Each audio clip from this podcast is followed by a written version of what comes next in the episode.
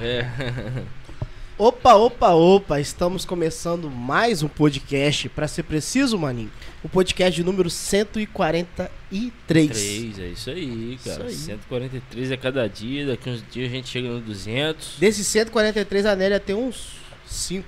É, acho que é 6 com esse, não? Sei lá. É. Não, acho que não é cinco, não, é? Eu acho que o de hoje é o quinto. Hoje é o Hoje é o quinto? quinto, É o quinto. né? É, a Nélia é a convidada que veio das mulheres, é a que mais veio. Participou com a gente. Sempre as ordens. e vai vir várias vezes, quando tiver. uma Jesus. agenda, a gente tá junto. E moleque, o que, que a galera tem que fazer? Se inscrever no nosso canal, deixar o like aí nesse vídeo, né? Pra você que ainda não deixou e também não é inscrito. Também compartilhe com seus familiares aí, quem é parente da Nélia, manda lá pro tio, pra avó, pro, pro parente, pro, ca... pro papagaio. né? E hoje, principalmente pras mulheres, né? É. Exato. Na verdade, hoje não. Esse Chama- mês é só das É. mulheres, então. Chama a tia, a avó, a irmã, a prima, a Exatamente. mãe. Exatamente. Chama todo mundo aí. Que hoje nós iremos falar um pouco sobre esse mundo, né, maninho? Esse mundo aí. É isso aí. É. E também, galera, é, esteja também seguindo a gente no Instagram, você falou? Instagram, é isso, siga no Instagram. E também, pra você que ouve, né, maninho? Spotify aí, também de pode caminhar, seguir. Pedalar, fonezinho no ouvido, põe no Spotify e vai estar Beleza. escutando aí os podcasts, tá bom? Exatamente. Já tá Todas as plataformas digitais. Isso. Isso aí. E também falar dos nossos patrocinadores, né, moleque? Isso, molecote. É, Mas hoje não está funcionando, mas funciona de terça a sábado. E, ah, não, de terça a domingo, que é a pizzaria do Gui, né? É, a pizza Aquela aí, pizza saborosa. ó. É isso aqui mesmo, Olha lá. Uma 35, duas é 60, 60 reais, reais, cara. É luxo. Um preço muito bom, leva na sua casa aí. E se você quiser buscar ela também, né, maninho? É isso. Pode buscar lá na Vinhosa, na rua Euclides Poubel de Lima, número 559. O contato para pedir é 998 00 9136 ou 997 81 60 86. Isso aí. E também temos, maninho. Elétrica Pavanelli, né, molecão? Isso aí. Elétrica Pavanelli, ó. Até Aí, é, tá, tá. Tá em hoje conjunto, tá, tá em acompanhando. conjunto. É. Elétrica Pavanelli, galera, não é só uma elétrica que você compra aí fios, chuveiros, mas também é hidráulica, mexe com a parte hidráulica, Sim, joelho, canos, essas coisas, torneira, e você pode estar procurando lá. É bem fácil de achar. Rua é, José de Assis Barbosa, né, aí. Número 14, em frente ao antigo Braga ali, descendo a ruazinha. É bem fácil de achar, tá? E o número de contato é 999-889974. Pode estar ligando aí, eles irão te atender da melhor forma possível. E o Instagram deles é elétrica.pavanelli. É isso, molecão? Isso aí. Elétrica.pavanelli, você pode ir lá também. Underline Pavanelli. Underline? É isso então, aí. Underline Pavanelli. Vai lá e deixa um direct lá, pergunta o que tem, que o pessoal lá é muito simpático. E agora falar de roupa de qualidade é na loja Taco, né, molecão? É, Se você quer uma roupa com qualidade, você encontra lá na loja Taco roupa feminina, roupa masculina, camisetas, blusas, boné, mochila. é, é bem completa, a loja é bem completa. Tem de tudo lá. E além de um atendimento maravilhoso, cara. E o contato também pra pedir, cara. Olha só que legal, faz delivery. Isso aí. Então você pode pedir através do número 998 66 0322. E a loja Taco se encontra na rua Assis Ribeiro, Molinho também. 57 Centro. É bem conhecido aqui em Itaperuá. Fácil, fácil. E também, galera, tem o nosso patrocinador aí, que é a Batata Palha Aqui Crocantes, né? Sou eu que sou representante aqui em Itaperuna dela, né? E você pode estar aí achando em vários mercados aí dentro da nossa cidade, né? Você tenho certeza que você vai gostar muito. Meu tio, que é o dono da fábrica, já faz essa batata há 20 anos, tá até passando aqui, né? E é batata zero gordura trans, então não fique preocupado se você estará prejudicando sua saúde. Isso é muito- É, porque a batatinha é show de bola, beleza? Contato se você quiser ter perto da sua casa ou no seu estabelecimento, lanchonete, é 981 13 6839. Você vai estar falando comigo e eu levo até você essa batata, beleza? Show do milhão, né, moleque? Show de bola. Vamos pra nossa convidada. Ai, ai. Nélia, precisa se apresentar? Ah, eu acho que. Bom, gente Sempre tem- sempre tem espera gente tem nova. gente nova, né? Aham. Mas então, vou fazer, vou me apresentar. Meu nome é Nélia Fonseca. As pessoas me conhecem como Nélia Fonseca. né? Sou psicanalista, formada na escola Ca- Caio Ononia de Belo Horizonte desde 2016. Iniciei a minha prática em 2016, logo depois que eu formei, né? E venho caminhando aí nessa nesse estudo da subjetividade humana, do inconsciente, do quanto ele nos influencia, o quanto a gente precisa se conhecer, né, para transitar nessa existência aqui e dar conta das demandas da vida. E aí eu não me contentei só com, com essa formação, é, escolhi psicologia e acabei de me graduar. Acabou tem, de vencer uma parte, é, né? cinco anos aí de luta. Foi semana passada, muito gratificante quando a gente conquista. Tinha uma galera boa, cara, formando. é, minha turma ela é muito comprometida. Na É. verdade, ela não é tão grande, mas éramos nove. É, alguns colegas, por questões de transferências, acabaram ficando ainda mais Aham. um semestre, não estavam conosco ali naquele dia. Mas muito feliz. É, a gente não para por aí, isso é só mais uma etapa, né? A gente tem ainda. Pretendo ingressar já no mestrado Legal. que eu gosto da parte de eh, científica, de pesquisa, da própria mesma possibilidade de poder eh, levar ao outro aquilo que eu conheci, né? Que eh, futuramente eu pretendo eh, também dar aula sobre isso. São, assim, são pensamentos futuros, né? É mesmo, Os da caminhos, os caminhos a gente não sabe, mas são pensamentos futuros. Você gosta desse lado acadêmico e tal? Eu gosto. Legal. Pô, eu legal, gosto pô. de ensinar. Acho que tem um pouco a ver comigo isso. Legal, legal. Vamos, vamos, Agora, vamos indo, vamos indo, vamos agora crescendo. né, a gente acho que nunca perguntou isso, eu não Ah. lembro. Você procurou a psicanálise ou ela, entrou, ou ela te encontrou? Rapaz, eu, eu, eu vou te dizer que eu fui sorteada. Na verdade, eu fui presenteada com a psicanálise. É, a, a psicanálise ela veio num momento da minha vida. é, eu acho que eu nunca disse isso aqui, assim, ao vivo, né? Como qualquer outro sujeito, também tem os seus atravessamentos e no, no, no momento específico da minha vida eu tinha muito, muitos conflitos, é, com a questão da maternidade, eu já era casado, casei com 19 anos, esse ano vou fazer 22 anos de casada, Demi, te amo, beijo. Legal. 22. É, e muitos conflitos, até mesmo na minha vida profissional. Sim. E isso afetava muito a minha família. E é, conversando com um pastor amigo meu, é, ele falou assim: Eu acho que você deveria é, fazer análise. Acho que vai te ajudar a compreender alguns questionamentos que você tem e tudo Mas mais. você tava de, de casado de pouco? Não, Já tinha um tempinho já de já tinha. Cara, já- eu já tinha quase 13 anos de casada. Ah, já tinha um bom tempo. É, já tinha tempo. É, já tinha tempo, mas não era nem uma questão conjugal. A minha questão Não, era, sim. era. Claro que afetava, porque eu não estava bem, né? Mas é, naquele momento era mais uma preocupação é, de eu estar sadia para ser uma boa mãe para o meu filho, Entendi. para me ser um era- bom exemplo para o meu filho. Sim. Eu tinha muito essa preocupação. Ah, E a minha questão da minha vida profissional, porque eu queria muito direito, olha, totalmente o oposto. Eu era Ah. apaixonada por direito, sou apaixonada por, por tribunal, eu acho fantástico. Caramba. Eu acho fantástico. É, essa parte fo- forense, né? Eu sou assim alucinada, era alucinada por isso. Então, assim, eu queria muito isso, mas não foi algo que eu consegui conquistar. Isso me trouxe muita frustração. Entendi. É, e aí eu fiquei muito mal aí esse pastor amigo meu falou assim, olha, eu acho que você deveria fazer. E aí eu encontrei o pastor Marco Salomé, que é psicanalista, mas atuava como psicanalista, né? Só, não era uma questão de aconselhamento, são coisas distintas. Uhum. E ali eu dei início ao meu processo Entendi. e me construí. Né? A psicanálise ela foi um pensa um descortinar. A Nélia se descortinou e se encontrou. Caramba. E esse me encontrar na análise fez com que eu quisesse saber mais sobre isso. E aí foi quando eu entrei no curso. Que E hoje já vai o quê? Eu já estou em 2022, 16, 17, 18, 19, 20, 21, 22. Sete, contando com o tempo, são quase 10 anos, 8 anos de caminhada Caramba. nessa, nesses estudos aí. E não Legal. Se para. né? apaixonou. Olha, eu sou apaixonada pelo que eu faço. Não, é nítido, é nítido. Dá pra ver É, demais. eu sou apaixonada. Você é a pessoa que mais fala com encantamento, tipo, quando tá aqui com a gente. Tipo, é, é Ah, nítido eu isso. amo a minha profissão.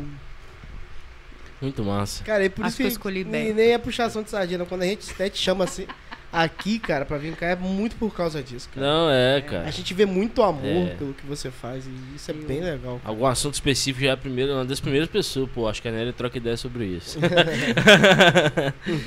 Obrigada, obrigada. É, a gente precisa amar o que faz, Sim, senão não faz sentido. sim, Sim. E a gente faz por obrigação. E tudo que a gente faz por obrigação, ao longo do tempo, traz adoecimento. Porque Sim. você não tem satisfação Aham. naquilo que você faz. Então, eu acho que existe, embora a gente seja sujeitos vazios de si mesmos, né? Não, não há uma completude em nós, existe uma falta em nós, Aham, né? Sim. que nos leva a tanta angústia que a gente vive na nossa existência, mas tem algumas coisas que você pode buscar satisfação, como a Sim. escolha da sua profissão, né, a esposa que você casa, Sim, é, as sim. relações que você constrói. Então é, a gente vai tendo ganhos também Uhum. nesse percurso amenizando, nosso. isso É. Exatamente. Agora, Nélia, é, entrando agora no assunto, você, a gente conversou muito sobre essa questão do sexo frágil, né? é, E não sei se seria a primeira pergunta pra entrar nesse assunto.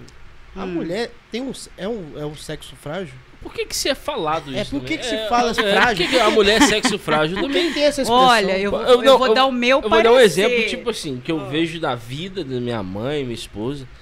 O homem não sabe sentir dor, não. O homem, aí, tipo, eu fico pensando nisso. O, o homem que é um sexo frágil trem. A gente até, antes de começar o podcast, a gente falou do conceito de força. É. Às vezes se traz muito pra músculo. Ah, é, Exato. sim. E na verdade, força é- também Bem. é um conceito, é um conceito, Aham. mas existem outras formas da gente olhar essa questão de força que é quando traz para essa figura da mulher na sociedade. Sexo frágil, eu acho que culturalmente a gente foi escutando muito isso. Isso, nossa, isso ultrapassa gerações É. décadas. Eu acho que tem a ver com uma característica que a gente tem, que é a, a mulher é muito sensível. E a mulher ela é sensível o quê? Emocionalmente. Ela sente. Ela se deixa ser afetada. é, por exemplo, a mulher, vamos dizer que ela tem um pouco mais de, de sensibilidade.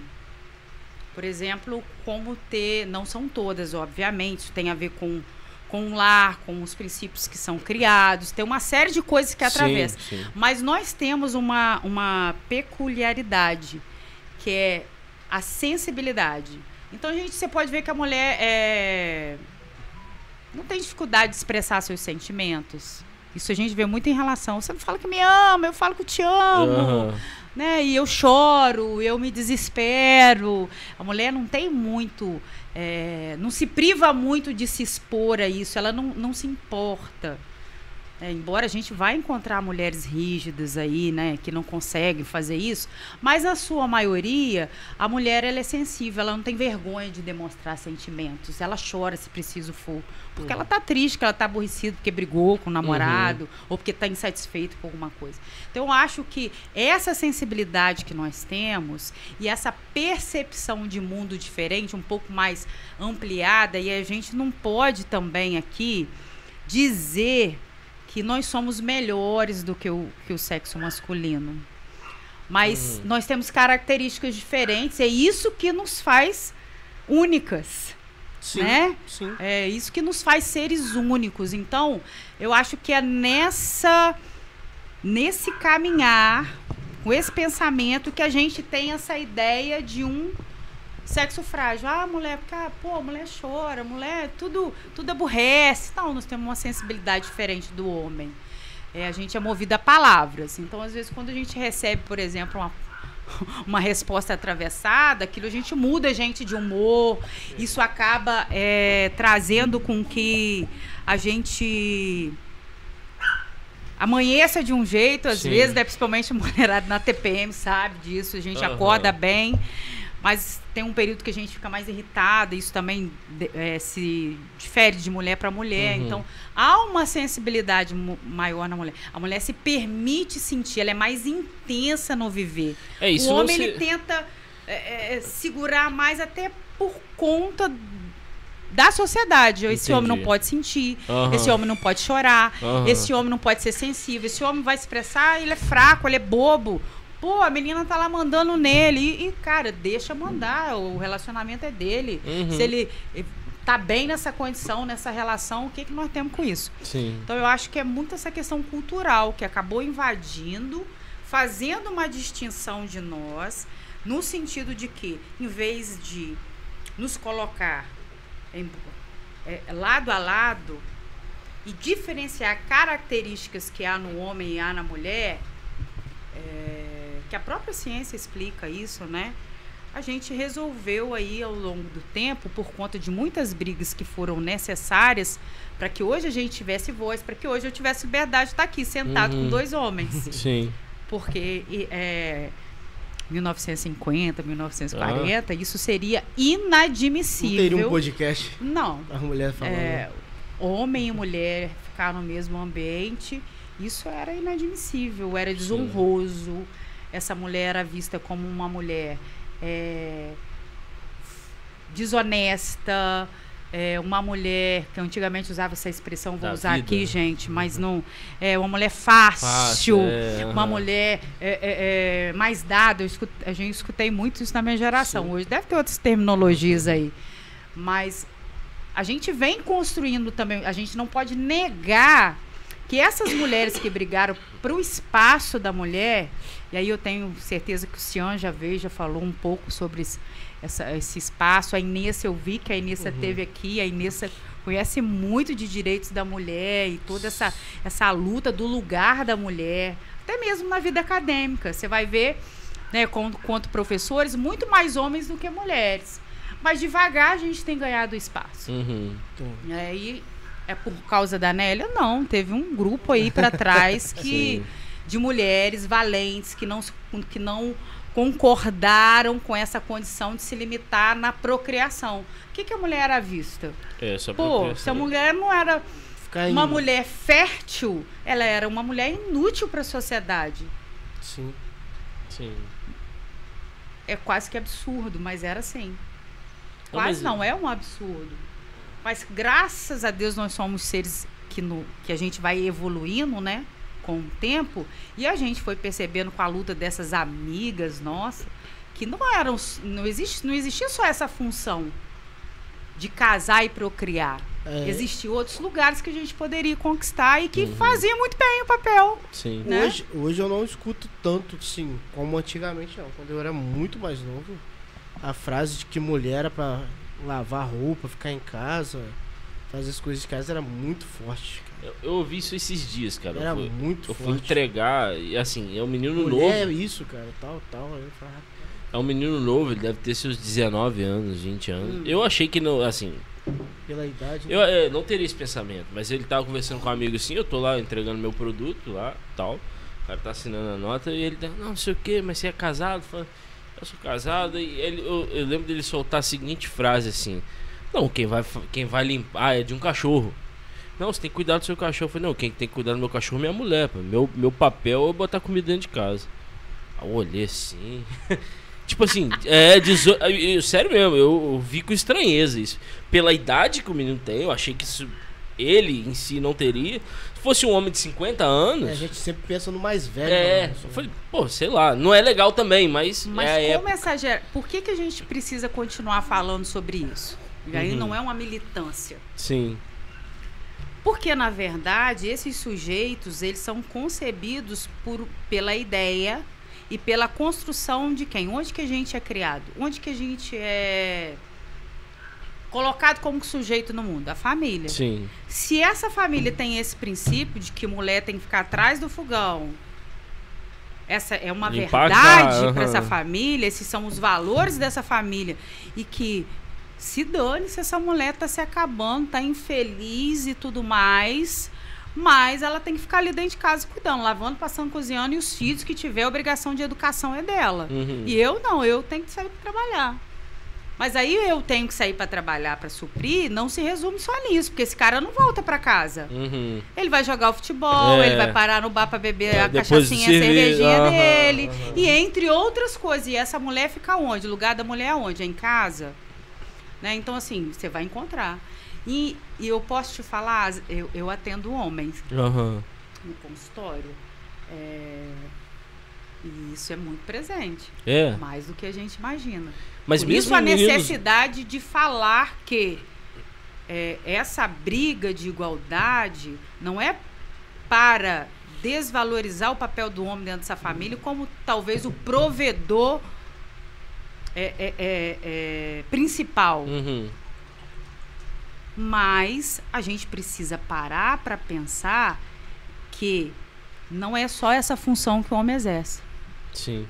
Ele é pai também, ele é um ser que faz parte dessa casa, então ele também suja, ele come, ele tem roupa para lavar e a gente, quanto mulher, ainda cria homens como reis, como que se eles não pudessem varrer. Você mora sozinho. Mora. Você- quem lava e passa pra você? É.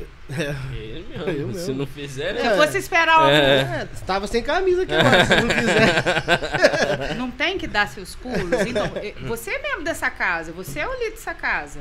Sim. Você tem que se movimentar. Tem. Então a gente precisa construir dentro da nossa casa.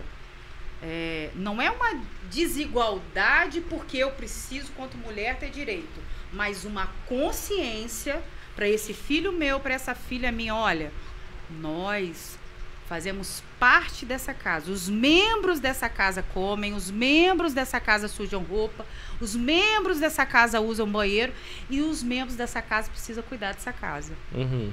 Embora a gente possa ter uma mulher que não trabalhe fora, isso não quer dizer que o trabalho doméstico ele é não seja desgastante. Às É, vezes tá a gente, doido. esse cara ainda quer chegar em casa e a mulher tem que estar de salto alto e toda bonitona. Mulher tá acabada, meu filho. Mulher que é dona de casa tá acabada. Se tiver filho, então, ainda. aí- Cara, você é, lava, passa, você é. fala assim, vou deitar. Você olha pro lado, tem uma roupa para passar. Esses dias. Você olha, é um instante que você esqueceu. Sim. É um armário que você tem que dar uma faxina. Então, a mulher, a, a mulher que fica em casa, eu tô para te dizer que ainda está numa condição muito. Não sei se pior seria a palavra certa, mas numa condição de trabalho muito maior do que a gente que sai. Não, isso eu tenho plena Eu consciência. Eu um- sempre falo isso com a minha esposa. Falo, ó, serviço de casa é um negócio ingrato. É um Aí você tem que ajudar. É. Eu vou fazer um comentário aqui. Hum. Ô, né? Tava tem lá- uma tarraxinha aqui rapidinho, mano. É porque o dela tá folgado do lado de lá. Só que você- Isso. É pra ele parar de ficar voltando. Isso. Ah, tá, beleza. Tava lanchando com um amigo meu, né? Ele é novo. Também, né? Não justificando, mas ele. Aí ele olhou uma menina que acabou de casar, né? Aí ele olhou. É, pô, ela tá acabadinha e tal. Aí eu falei, meu filho, agora é dona de casa. Essa mulher tem um filho pra cuidar agora. É, e às vezes nem é só a dona de casa, é, É, às vezes é casa com não, um e- marido E que trabalha não também. nada que E tem que também. trabalhar. Porque, gente, não hoje só se você casar com nem as mulheres que casam com homens bem-sucedidos financeiramente querem mais ficar dentro de casa sendo dondocas, elas acabam empreendendo também, mesmo que seja dos seus luxos. Sim. E coloca outra Então- pessoa pra fazer o serviço de casa. Então, assim, a mulher ela acaba ocupando na sociedade vários papéis. Hoje é impossível você, é, para classe média baixa, você casar e achar que você não vai ter que sair, pra- sair de casa para ajudar esse homem que desconstrói o que você falou aqui. Eu- ah, não, eu que sustento a casa, eu que tenho que prover. Mas a mulher tem que dar conta. Não tem, hoje não É. tem condição. Se a mulher não sair Tem muitos homens. para trabalhar, E tem muitos homens hoje sentindo essa pressão. Não, que é. é ele que tem que sustentar e acaba que ele não dá conta às vezes. É o que eu falo em casa. Foi uma escolha nossa quando nascesse o, meu, o nosso filho, ela ficar em casa, entende? Mas de fato apertou muita coisa. Você é, É louco? é, né? Não, é não, nunca foi, cara, entendeu? E eu, e eu sei o quanto ela fica acabada quando chega em casa. Porque nosso filho pequeno, muito apegado, e é difícil. Ela chega, ah, tenta me justificar, pô, não deu pra fazer isso. Mas tá bom, pô, outro dia você faz. Porque, cara, o filho suga, mano. O filho suga. É, é muito bom, Primeiro gente. ano. Não, tô, é, É, não, não é tem a excelente. ver. É. Não tem a ver se é bom ou se é ruim. Não. Só que a escolha de ser pai e mãe é uma abstinência Exato. de si. Sim. E é uma exato. abstinência a longo prazo. Sim. É, eu até brinquei com uma amiga ontem, eu falei assim, maternidade não significa foto no Instagram e chá revelação. É isso aí. Isso é a parte. Maternidade é dedicação continuada Sim. na de formação de um sujeito para a sociedade. Sim. Porque o casal que acha que vai ter o filho para si Hum, está enganado. totalmente. Porque os filhos são. Nós geramos filhos para ser cidadãos honestos e dignos na sociedade. Sim. Uma hora, esse bebezinho que a gente ama tanto vai soltar a nossa mão e precisa É, é soltar saudável. a mão e seguir. Sim. Porque nós. É, é, o papel do pai e mãe é gerar autonomia nesse cidadão, para que ele consiga se sustentar sozinho. Uhum. E olha que importante.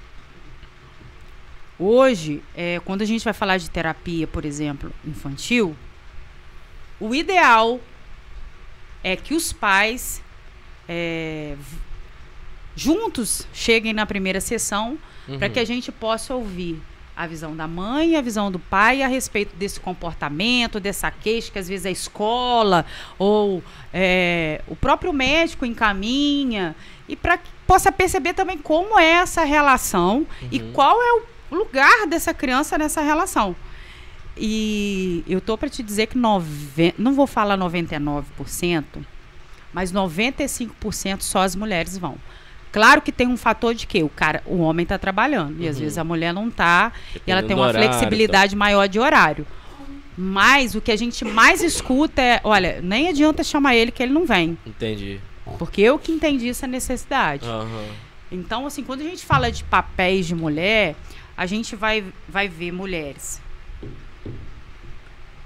Se você andar de madrugada aí 4, 5 horas da manhã, você vai ver mulher gari na rua, varrendo as ruas. Sim, Sim, sim, sim. Ninguém levanta, mulher nenhuma acorda 4, 5, 5 horas da manhã para varrer rua, se não tiver uma necessidade gritante dentro de sala, dentro de casa. Sim. Uhum. Você vai ver mulheres na área de enfermagem bombando no hospital. Você vai ver mulheres é, é, ocupando cargos executivos altos. Então, é, é, a mulher ela, ela tem alcançado vários espaços sociais.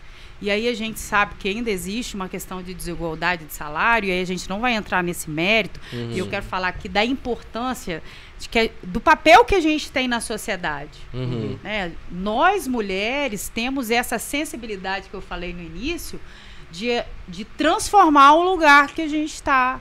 A gente tem um olhar acolhedor, a gente tem é, é, é, uma visão um pouco mais ampliada de algumas coisas. A gente consegue dialogar mais, até por conta dessa sensibilidade do jeito. Às vezes o homem é mais, mais incisivo, mais impositivo. Não que não tem algumas mulheres assim, mas a gente conseguiu conquistar os nossos espaços.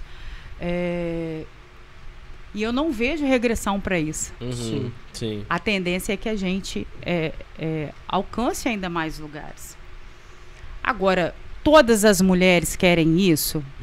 Querem sair para trabalhar, querem ocupar Acho cargos não. altos? Não, eu É. acho que isso é uma. Tem mulher que é feliz dentro de casa, É, limpando a casinha é dela. Engraçado que você falando isso, eu tenho um- uma conhecida é, que ela, assim, ela ama, ela é super contente, plena em- no cuidado da casa, no cuidado dos filhos, e ela se realiza aí. E eu acho que nós precisamos compreender que isso é para cada um.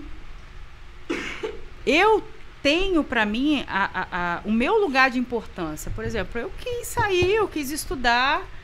E meu marido, graças a Deus, tem uma mente muito aberta. Uhum. Sim. É, às vezes ele é até questionado, porque às vezes eu viajo lá para África, pô, sua mulher vai e fica 15 dias. A gente tem uma relação de confiança, ele sabe a mulher que ele casou, eu sei o homem com quem eu casei.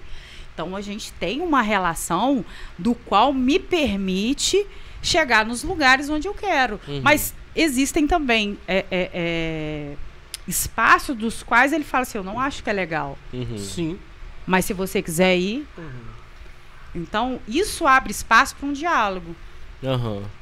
Tudo que é imposto, essa coisa de você tem que fazer, eu acho que o caminho de qualquer problema, de qualquer situação, a gente tem que começar a dialogar. Não quer dizer que seja fácil dialogar, até porque a gente luta, cada um de nós, pela sua própria opinião, a gente Uhum. quer defender aquilo que a gente acredita, mas nós precisamos também ser flexíveis, e eu acho que isso a mulher tem. Uhum. Ela cede mais que o homem. Ela compreende mais. É um. É um, é um e aí, trazendo um pouco para essa questão religiosa, eu vou, vou dizer até que é um dom. Porque a Uhum. gente consegue, por exemplo, dentro de um conflito, né? Mulher que tem sabedoria, que busca entendimento, né? Que não se reduz apenas em uma questão num papel, porque eu acho que isso também é- a mulher precisa ter esse desejo também de ampliar, mesmo que Sim. fique em casa, mas que não seja um- uma mulher alienada, Uhum. porque embora esse homem trabalhe, ele quer voltar para casa também e poder dialogar, Sim. né? Então assim, o conhecimento está aí para todos nós. Cada um ocupa o espaço que deseja. A Uhum. mulher ocupa o espaço que ela deseja. Sim.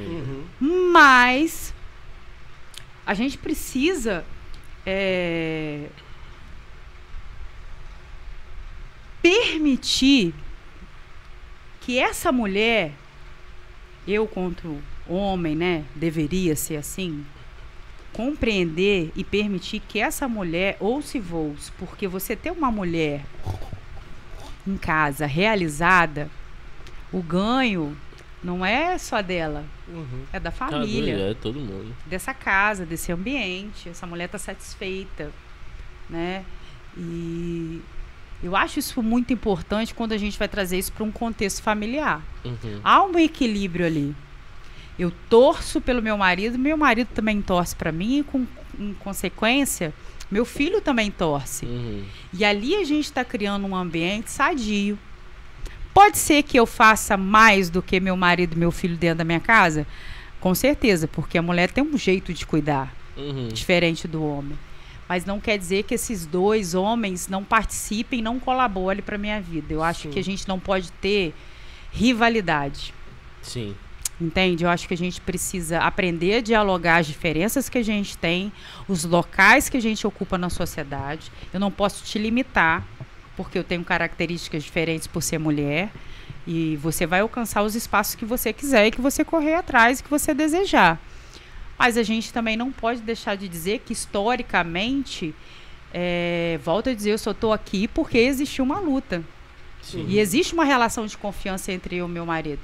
Tem mulheres, gente, que não pode sair de casa. Porque aí a gente vai entrar na questão do abuso psicológico, do Sim, abuso físico. E, e é doloroso, Agora, né? Para esse É. existir da mulher ter que viver sobre um julgo de um homem que se submete a ela aos seus próprios desejos, ignorando totalmente os desejos dela e, a, e o respeito que deveria ter nessa relação não existe. Quando não vai pra agressão física, né? É. Aí já é. Agora- aí já é de outra ordem, aí É, não tem conversa. Isso. hoje a gente vê, né, as mulheres lutando mais também pelos por causa de algumas aulas do passado, hoje eu vejo um leque maior de mulheres lutando pelo seu espaço, pelos seus direitos. Mas ainda eu vejo muitas mulheres silenciosas também ao mesmo tempo. Ah, tem. E quando como uma mulher deva, é, deva agir, como ela deva sair, às vezes você falou, quando essa mulher encontra o prazer de estar em casa, de estar satisfeita. E quando essa mulher não tem esse prazer? E às vezes não tem, não consegue ter a voz para falar. Tanto no profissionalmente ou tanto em casa, aonde na área que ela se Olha, eu se existe alguma mulher escutando nessa condição, o- o primeiro caminho é buscar ajuda profissional. Porque ela não está dando conta de gerenciar isso sozinha. Porque se ela estivesse dando conta, ela não estaria em crise. Uhum. Ela estaria, ela estaria lutando pelo lugar dela, mesmo que esse cara ou esse marido, esse parceiro, enfim, dissesse para ela não vai, não quero, não concordo. Ela fala: peraí, não é só você nessa relação, sou eu também. E ela luta. Quando essa mulher fica em silêncio, isso já é um sinal de adoecimento. é, talvez não tenha uma. E, olha, essa questão da violência psicológica, é, e eu vou até dar uma pausa para a gente falar de algo que sempre eu falo aqui quando eu venho. Uhum. A importância da fala na infância na construção dos nossos filhos. Se eu não consigo passar pelas fases né, de desenvolvimento infantil e conseguir compreender que ali são demandas daquele momento e não trazer isso para o campo pessoal, que às vezes algum pai, alguma mãe traz isso para o campo pessoal, como se o filho quisesse ofender e não entende, às vezes, que naquela fase específica o filho vai estar um pouco mais agressivo, um pouco mais respondão, é uma característica. O que não quer dizer que não tem que ter intervenção. A gente não está falando disso, está falando de, de comportamentos específicos. E às vezes eu. É, a gente escuta a mãe e fala assim: pô, mas você é burro, presta atenção, gente, falei isso cinco vezes. Uhum. Não adianta explicar para esse menino. Larga esse menino aí. Coloca ele de castigo, não vai dar nada na vida. É, ou vai, parte, já perdeu a paciência, parte para para o que a gente chamava antigamente de corça, né? Uhum. Parte para o tapa, para o chinelo, para a vara, para o fio. Isso aí vai vários vários tipos né, de isso Sim. vai depender muito da, do contexto familiar ali e da prática de correção que essa família entende que é possível. Tem que bater mesmo. É, então esse sujeito vai para a vida adulta com um ego frágil com uma insegurança. O que fica para esse sujeito? Você não vai dar em nada. Quando ele pensa em fazer um empreendimento na vida ou ou é, e conquistar uma menina, a primeira frase que vem de pensamento é o que a gente chama de pensamentos funcionais, que vai dizer para ele assim: você vai? Você acha que essa mulher vai te querer? Você já se olhou no espelho? Você acha que você vai conseguir conquistar essa mulher? Você não é capaz disso. Ele escutou a vida toda que ele não era capaz, que ele era limitado, que ele era burro, que ele não tinha condição de seguir que ele não ia dar nada. Aí a gente quer que esse sujeito passe pela puberdade, onde é, emerge aí várias emoções. O sujeito está descobrindo quem ele é, é, qual que é a voz da minha mãe, não, isso aqui eu não quero seguir, do meu pai não quero seguir, eu quero uma, uma vida diferente. Uhum. E esse sujeito não dá conta de viver isso e quando vai para um relacionamento, ele quer ganhos. Quer que essa mulher Sirva, isso. A, supra isso, ocupe o lugar dessa mãe, desse pai e diga para ele que ele é muito bom. Que ele é muito bom na, nas relações com ela, que ele é muito bom é, é, é, no que ele faz, que ele é muito bom profissional. E essa mulher, passa o tempo, ela não consegue sustentar mais esse lugar. Por quê? Porque esse homem não é bom. Esse homem maltrata.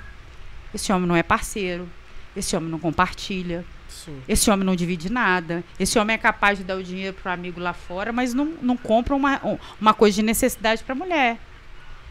E estou falando de necessidades básicas, como roupa íntima, e quer a mulher maquiada, mas nunca deu um batom. Quer a mulher feliz, mas nunca ajudou em nada dentro de casa. Aí é fácil eu querer falar assim: não, você tem que dar conta aí da casa, tem que dar conta de tudo, e vir para cá ainda está pronta para mim. Ora, mulher não é, uma, não é um objeto. Sim. É um ser humano que tem sentimentos e que necessita também ser nutrido. Não é só a gente aqui, a gente não está aqui só para nutrir. A gente Sim. também está para receber afeto. Uh, eu, eu vejo também, além de ter homens que são assim, às vezes, eu vejo também que tem um. É, eu já vi, já ouvi algumas coisas também nesse tempinho de vida meu. Algumas criações. Tem, tem, tem mães que, que parte pro lado, como a gente estava até no início da conversa, antes do podcast falando, Ó, trabalho para nunca depender de homem. Que pega esse é. lado extremo, pesado. Mas tem mães também que falam: você tem que obedecer seu marido e ficar quieta. Tem é... esse também, esse tipo de ensinamento. Que é passado para algumas meninas e elas levam isso à risca. E chega lá, é o que o marido fala, é tudo que ele fala. É, é tudo que ele faz. Passar, é, hã? É tudo que ele faz e às vezes ele é trazendo para o nosso contexto religioso ele é esse cara que bate em casa mas que tá bonito de terno no púlpito Sim. Uhum. ele é o cara que é um bom funcionário mas chegou em casa todo dia porque ele não dá conta da frustração que ele tem e ele vai descarregar essa frustração na violência física com a mulher então é, a gente tem esses dois extremos A gente tem essa mulher, digamos que religiosa, que acha que tem que viver. Gente, submissão não é subjugar o outro. É. Uhum. Submissão é respeito ao outro. A mulher, quando a gente vai trazer para o parâmetro bíblico, a mulher é a disjuntura. Ela anda ao lado. Ela contribui. E esse homem também, se essa mulher que anda ao lado contribui, esse homem também é um homem que escuta a mulher que está andando ao lado. Tem que ser recíproco. Entende que não é aquele que está na frente ou atrás, mas aquele que caminha junto. E a gente não vê essas relações até mesmo dentro da instituição religiosa. A gente não vê isso. A gente vê, às vezes, uma mulher. E é, no nosso lado religioso a gente quer usar isso como parâmetro, parâmetro bíblico, né? É. Que é- isso é bíblico.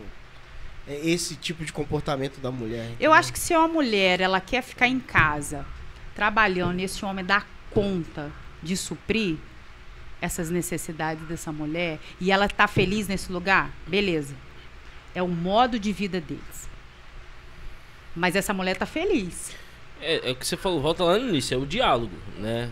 Do homem também querer saber se você tá bem, cara. É Agora, a gente não encontra isso na prática. A gente encontra isso na, na- aqui, ó. isso.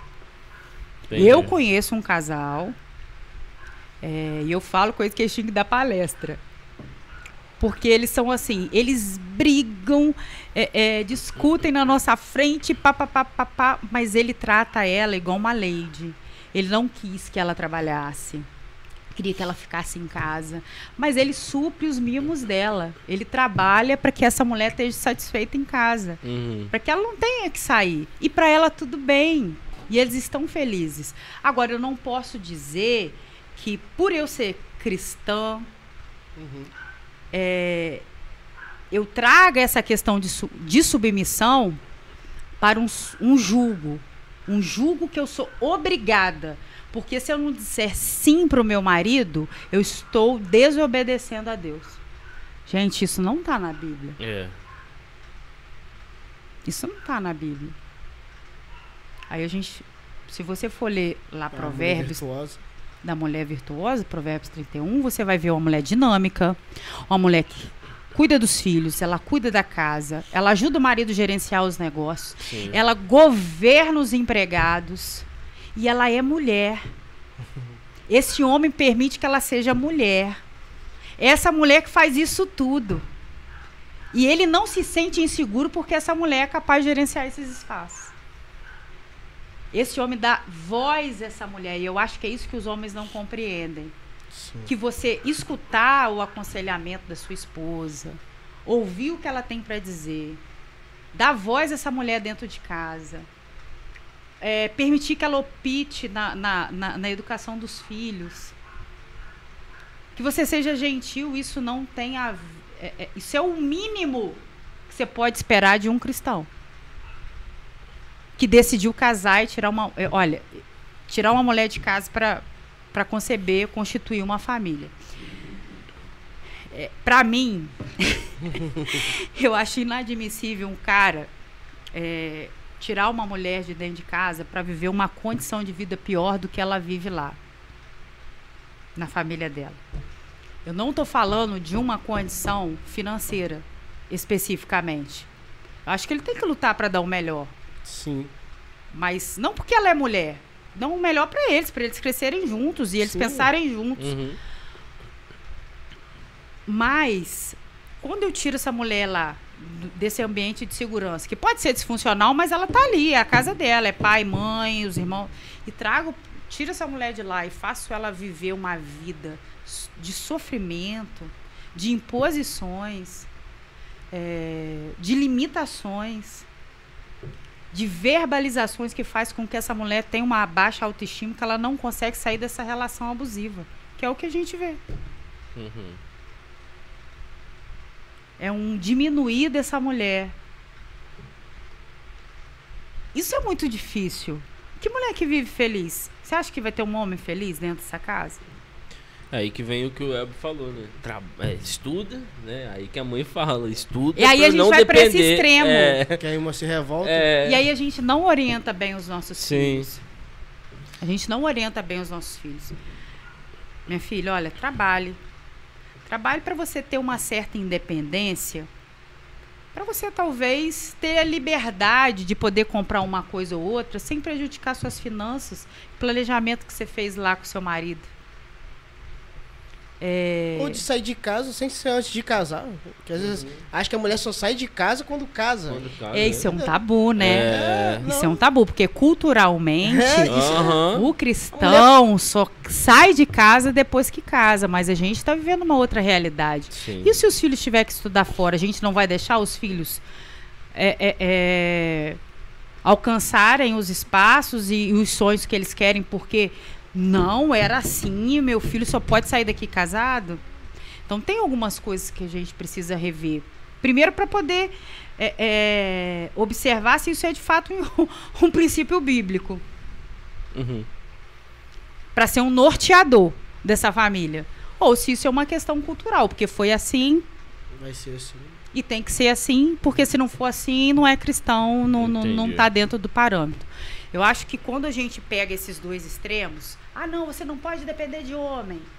Ah, não, você tem que ficar quieto e tudo com seu marido. Não, acho que precisa ter um equilíbrio aí. Eu preciso ensinar essa menina a ter voz, para ela dizer o que ela gosta, o que ela não gosta, o, o que ela pensa sobre as questões que vão acontecer ali, dar voz para para saber dessas questões que vão acontecer ali dentro dessa casa, seja demanda com filho, seja no relacionamento, seja a própria relação sexual, porque às vezes o homem, né, tá tão focado na sua própria satisfação que esquece que esse outro também Uhum. tem tem o tem o sua a, a- a- Satisfação a- a sua satisfação. naquilo, Exatamente. E, e a gente fica.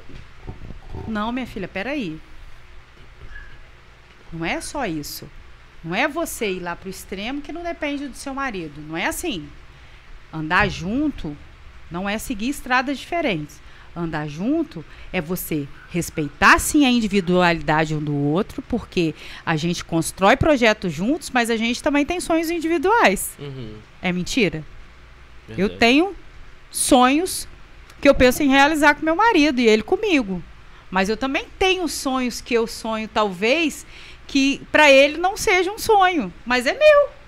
Uhum. E o que eu acho bacana, assim, na minha relação com meu marido, é que, embora ele seja é, de uma igreja, vem de uma igreja extremamente assim mais tradicional, porque meu marido é da Assembleia de Deus e daquela que, né, usava roupa, não cortava cabelo e tudo mais. Uhum.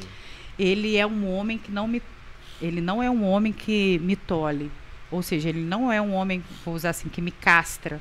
Uhum. Não é um homem que fala assim, você não vai fazer porque você é isso, é casada, ou não acho que não quero, você não vai fazer porque eu não quero. Não, ele fala assim, filha, é, que bacana. Você acha que, que vai ser bom para a sua profissão? Você acha que você vai dar conta? Olha, não, sobre, não faz isso porque eu acho que isso está te sobrecarregando. Porque você já tem essa e essa função. Então, isso é um homem que quer me ver crescer. Uhum.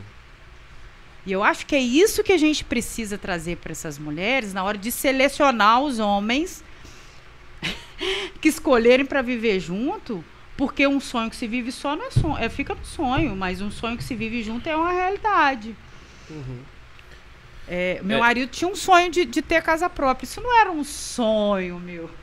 Aham. Eu acho que se eu tivesse condição de pagar aluguel pro resto da vida, por mais que seja louco para alguns, para mim tava de boa. Mas isso é um sonho dele, eu abri mão de algumas coisas que eram importantes para mim, para que ele realizasse esse sonho. É, é um processo doloroso para ambos, mas é um processo em que a gente está crescendo junto. Sim. Sim. Entende? Então eu acho que a mulher precisa encontrar esse espaço no meio familiar. Que é possível a gente Uhum. casar e ter uma boa relação. Mas essa escolha começa no namoro. Não, e é interessante você falar essa questão da escolha, que não é algo encantado, né? Que a gente, infelizmente, tanto mulher quanto homem, né? Tem muito esse encantamento e tal. E não, tem que ser algo muito bem pensado, né? né? Você tá doido, É. gente. Esse negócio de, de, de príncipe que chega no É, não. cavalo branco, isso é Tem só pra Cinderela, sapo. isso é lá pra É, Disney. irmão, Vamos isso- pra ó, sapo, né? Tá A gente precisa se situar quanto mulher. Ah, mas eu, E aí- si- eu sinto algo tão bom por ele, o cara tá. Não, Calma. pode até ser bom. Em que, em que sentido? É isso, entendeu? Tipo, Eu, às vezes, a eu- ponto de cegar as coisas que ele faz e. Né? E Então. aí é que tá. É, Por isso que a paixão é cega. sim. Ela é irracional. Aham. A gente age com a emoção, a gente não age com a, ra- é, com a, de com a razão. Aham. Entende? É, uma, uma mulher apaixonada, em que ela coloca o homem em primeiro lugar, ela nunca vai conseguir distinguir os comportamentos que esse homem está tendo naquele momento que são prejudiciais, porque ela acha que ela tem que ser flexível nessa relação. Uhum. E é uma característica nossa, ser flexível. Mas vamos lá, o quanto de perda eu tenho nisso? O quanto de mim eu perco, eu perco, eu vou perder nessa relação? O quanto de mim eu tenho que me anular a ponto de não existir para que o outro esteja satisfeito? Uhum. Então, relação a dois não tem a ver com isso. Então, a mulher ela precisa escolher melhor, porque o abuso, esse homem que subjuga, esse homem que aprisiona psicologicamente, Uhum. ele não começa depois que a gente põe a aliança. Não, antes já vem. Começa É. no namoro. Sim. sim. Quando é ele verdade. quer. Isso pra mulher também, tá, gente? A mulher. Hoje, esse gente, esse negócio de redes sociais é uma loucura. Sim. Você não pode achar ninguém bonito, você não pode curtir nada. Você não pode ter um parecer sobre outras coisas, Uhum. porque se isso não agradar o outro, o outro fica de pirracinha e termina o namoro, e você é minha, é uma possessão total do outro, e isso tem mulher assim também, tá? Mulher possessiva, não olha pro lado, você é meu, se você fala que me ama, por que, que você faz isso? Como isso no namoro? E o cara tá lá, pô, essa mulher tá loucaça por mim. É, Tal, encantadaço. casou, virou um inferno. Ou juntou, não vou nem falar, porque hoje, infelizmente, meu papel ficou uma questão secundária. Uhum, Tem muita sim. gente que acaba não cumprindo isso, que para nós cristãos isso é um princípio e a gente não abre mão. Aham. Enfim, o sujeito tá lá vivendo. E aí essa mulher não quer que o cara trabalhe, não quer que, não pode falar com ninguém no trabalho, não pode é, é, ter amigo, tem que estar voltar. Vai chegar um. Isso funciona muito gente que acha isso- bem enquanto a paixão tá ali. É, A paixão passa. Esse é isso que a negócio- gente precisa Esse entender. negócio de juntar. tem eu gente vi que acha hoje, isso normal, né? Eu vi um. É normal isso, é assim mesmo. Mas porque sempre viveu isso, esse relacionamento abusivo e viu o pai e a mãe viver isso. Sim. Então isso se torna normal. Aham. Ah, não, meu pai e minha mãe é assim, o que, que tem de errado É. nisso? Não consegue entender que isso é uma relação disfuncional e prejudicial, tanto para o homem quanto para a mulher. Não, e, é só, só antes de você falar, Mani, é, eu vejo as brincadeiras no. Eu, sei, eu entendo que isso é uma brincadeira, mas assim, ao mesmo tempo tem pessoas que fazem levar isso pra normalidade. Que é essa, aquelas enquetezinhas da mulher que não deixa o marido jogar bola. Tá? Ou então do, do marido que não deixa a mulher usar tal roupa e coisa e tal. Eles colocam isso no Instagram como brincadeira, entende? é, mas Aquilo- tá, tá, tá disseminando uma ideia, não tá? Exatamente, entendeu? E assim, É igual quando alguém faz alguma coisa absurda, aí todo mundo acaba repostando, mesmo criticando, você tá dando ênfase. Exatamente. Esse cara tá na, né? Sim. Tá tendo visibilidade. Sim. E aquilo entra, a pessoa já tem uma predisposição, né? Por causa de algum histórico familiar e aí já era. É normal e, e, vira o inferno depois A família, ela é a base da sociedade. Sim. É, mesmo que a gente se encontre numa família, é, não é nessa família primária que a Uhum. Bíblia fala, né? Pai, mãe e filhos. Uhum. Nessa relação que a gente vai falar, uma relação triangular. Homem, mulher e filhos. Uhum. Existem vários formatos hoje de família. Sim. Eu sou um formato diferente disso. Meu pai, ele saiu de casa, eu tinha três anos de idade. Eu tive que me dar conta. Uhum. Tive que dar conta de existir. Minha mãe teve que dar conta de, né, de sustentar e formar a gente quanto mulher. Mas eu sempre sonhei com uma família funcional. Uma família triangular. Sim. Só que para sustentar essa família triangular, há muito cedo e ganho. Cedo e ganho. Hoje eu estou frustrada, amanhã eu tenho um ganho. Uhum. Ho- a- hoje, amanhã meu marido está frustrado, eu tenho um ganho. Uhum. A gente não consegue viver mais, a gente tem uma dificuldade de viver essa flexibilidade. Sim. E eu volto a dizer, a mulher ela tem esse poder de harmonizar, harmonizar a casa, de, de harmonizar as relações. A gente tem isso. E a gente precisa usar essas características que a gente tem para desempenhar um bom papel na sociedade, é, nas relações interpessoais que a gente tem e nas nossas relações familiares. Sim. Não existe família perfeita. Não existe. Não existe pai e mãe perfeito. Uhum. Não existe mulher perfeita, não existe homem perfeito. Existem pessoas que buscam entender suas fragilidades, suas potencialidades. Sim. E fazem, e compreendendo as suas fragilidades, né? O que a gente pode aí é, dizer que seriam os problemas, as pessoas vão assim, ah, o defeito dele é esse. É a Uhum. fragilidade que o cara tem, não consegue lidar com essa emoção. É a gente buscar ajuda Sim. para evoluir quanto ser humano. A gente precisa disso, gente, pelo amor de Deus. A gente está regredindo demais. Está colocando a nossa condição de fel- felicidade numa questão sexual apenas, como que se isso nos completasse quanto indivíduos na vida. E não é. Não é apenas isso. Isso tá, Uhum. isso é- faz parte, mas a mulher, ela não pode se colocar num lugar de objeto. Ah, mas eu faço da minha vida o que eu quiser. Ok, beleza. Escolha sua. Sim. Mas você também precisa entender que essa liberdade que você busca tem consequências.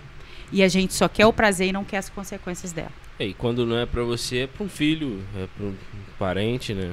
A gente esquece que as nossas escolhas, elas se ramificam nas Uhum. relações que a gente Sim. escolhe. Sim. Quando um pai ou uma mãe desiste do matrimônio, ela acha assim, bom, eu vou me reconstruir. Beleza, você vai sofrer um tempo, você vai reconstruir. Agora, os filhos, dependendo como você maneja, aí é de outra ordem. Aham. Os prejuízos são outros. Sim. Sim. se não tiver uma boa relação e esse pai não for presente, se essa mãe se tornar ausente, eh, se mergulhar no sofrimento e não der conta de viver após isso, com certeza isso vai afetar de alguma forma essa relação parental aí, Uhum. né? E essa criança vai crescer um adulto disfuncional depois, não sabendo lidar com as demandas da vida. Sim. Sim.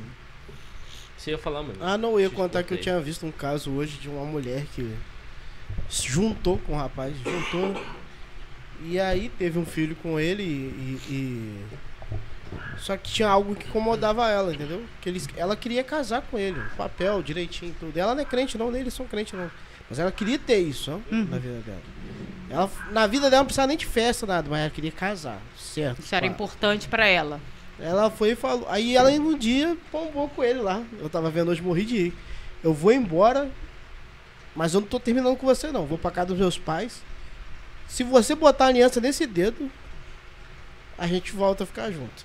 É e mesmo? foi embora. E aí o cara fez o quê? Ficou ele- chorando? Sentou e chorou? Ele ficou na dele, pô. Ah, a mulher é doida, foi embora, deixou aí, né? De início, ele falando também, eu vi o, o testemunho dos dois contando, foi até engraçado. Deu um mês, deu dois meses. Mas, rapaz, a mulher não vai voltar, não. e ele com saudade da criança, saudade dela também. Foi lá buscar ela com o anel, não, casar. É, de certa forma, ela ganhou o que ela queria. É o CD que você falou, ele teve que É, ceder também. então, a gente não pode só esperar do outro, né?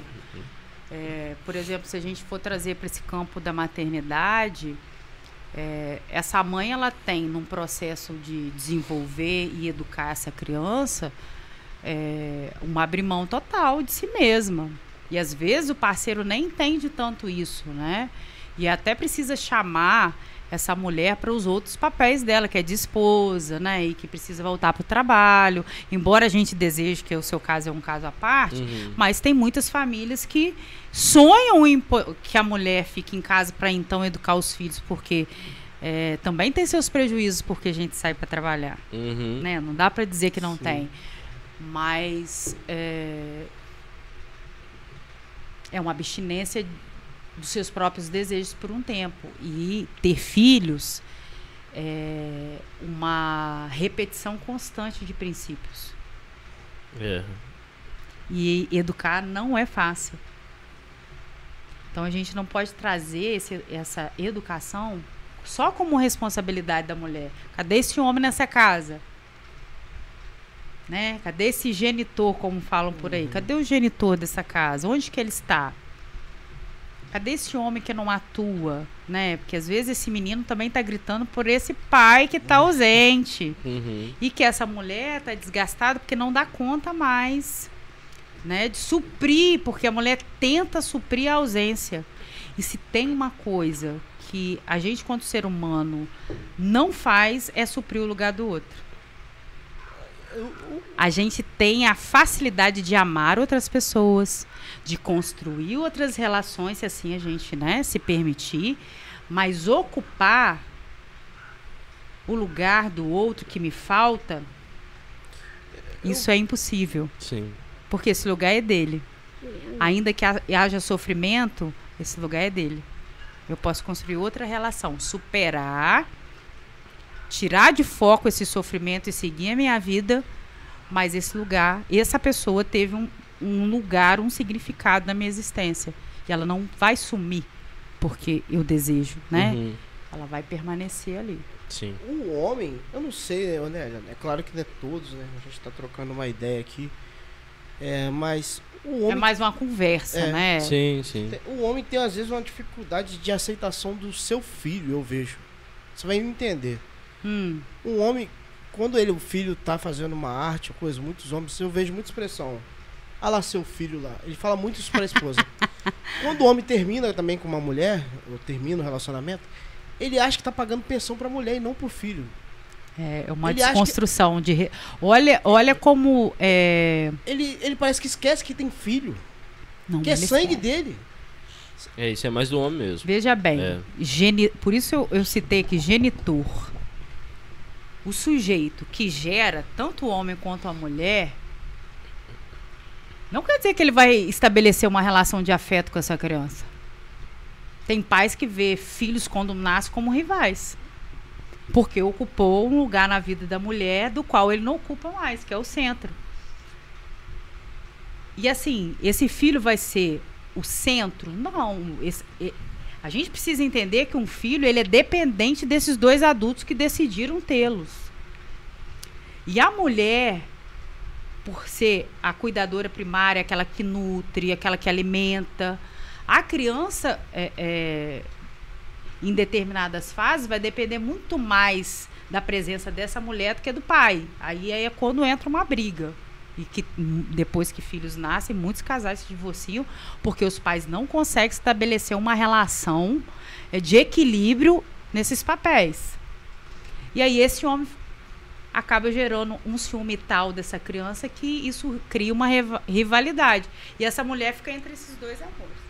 Entre o rei, reizinho, que é o filho, e entre o, o pai que sente que perdeu esse lugar.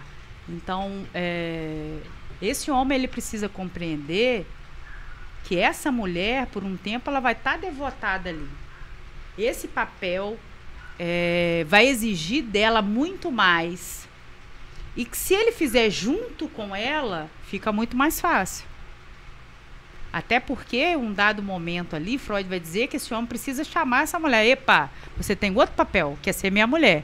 Não dá para você ficar por conta dessa criança. Mas não quer dizer que essa mãe não vai continuar com um trabalho intenso de formar esse sujeito para a vida. E ela vai entender isso. Opa, é, eu sou mulher. E eu tenho que voltar a trabalhar. Porque eu tenho que ajudar meu marido a, a, a, manter a casa. Né? Então ela vai transitando, a mulher ela tem essa facilidade de ir transitando por esses papéis. Né? Ela consegue transitar nesses papéis. E esses caras que, que têm filhos, mas não assumem, isso é uma questão de responsabilidade. É. Por quê? É, a partir do momento. Lembra que eu falei da responsabilidade da mulher? Que ela pode vestir a roupa que ela quiser, ela faz o que ela quiser da vida dela, o corpo é dela, porque é isso que a gente ouve, né? O corpo é meu, eu visto o que eu quero, eu faço o que eu quero. Eu, eu- se eu quiser ter vários namorados, ter vários companheiros, parceiros sexuais, beleza. Mas existe uma consequência Sim. que, trazendo para a questão sexual, é, se eu faço sexo, eu posso ter filho. Se eu tenho um filho, eu tenho que assumir essa responsabilidade. Não seria assim? Era pra ser E assim. aí, às vezes, a gente traz para esse relativismo: ah, não, não sei, não. É, depende da verdade de cada um. Ora, colocou um sujeito no mundo, É. eu tenho responsabilidade. É, isso aí pra mim não é desculpa também, não. E às vezes, a, a- a- igual você falou assim, às vezes a mulher tá ali, tá saindo, tá fazendo alguma coisa e o cara manda 200 reais e acha, cara, tô fazendo um papelzão. Porque eu tô Não, e pagando se- e pensão e, não falta. E se a mulher faz E- o cabelo, tipo, E- olha lá, o que, que eu tô pagando lá? E esqueceu que 200 reais não paga nem uma semana de alimentação para é, filhos. Verdade. E o que o filho precisa mais não é nem desse sustento, porque essa mulher, se ela precisar, ela trabalha, porque minha mãe fez isso. Ela rasgou o mundo no peito para dar educação para mim e para minha irmã. E falou assim: vocês me honrem, Tô fazendo minha parte. tô né? fazendo a minha parte. Ó, eu errei nisso, nisso e nisso. Não copie os mesmos erros, hein? Se você continuar nesse caminho que você tá indo, vai dar isso, isso, isso e isso. Minha mãe tinha experiência. Psicanalista nata. Entrava na mente, né? né? E opa, então se eu fizer isso, isso, isso é uma consequência. Eu quero isso. Como é que eu vou viver com isso? Como é que eu vou viver com um filho? Pô, você quer ter uma vida, né, de, de, de parceiros, beleza, mas vai se prevenir. Não vamos colocar uma criança no mundo do qual eu não quero ter responsabilidade porque eu sou nova demais para ter responsabilidade e também querer que esse homem supra um lugar que nem eu mesma estou suprindo. Então a mulher também tem responsabilidade nisso. Agora, esse homem, que aí a gente está falando de genitor, genitor é quem põe no mundo. Aí nós vamos colocar os, os dois gêneros, homem e mulher. Genitor é quem põe no mundo. Agora, relação de afeto se cria dentro de um lar estruturado. Sim. Pai que, que chegou num, num, num, num, num patamar que essa relação com a mãe tá doentia e, e partiu lá, e eles chegaram à conclusão de que não dá mais para viver junto, ok, separei.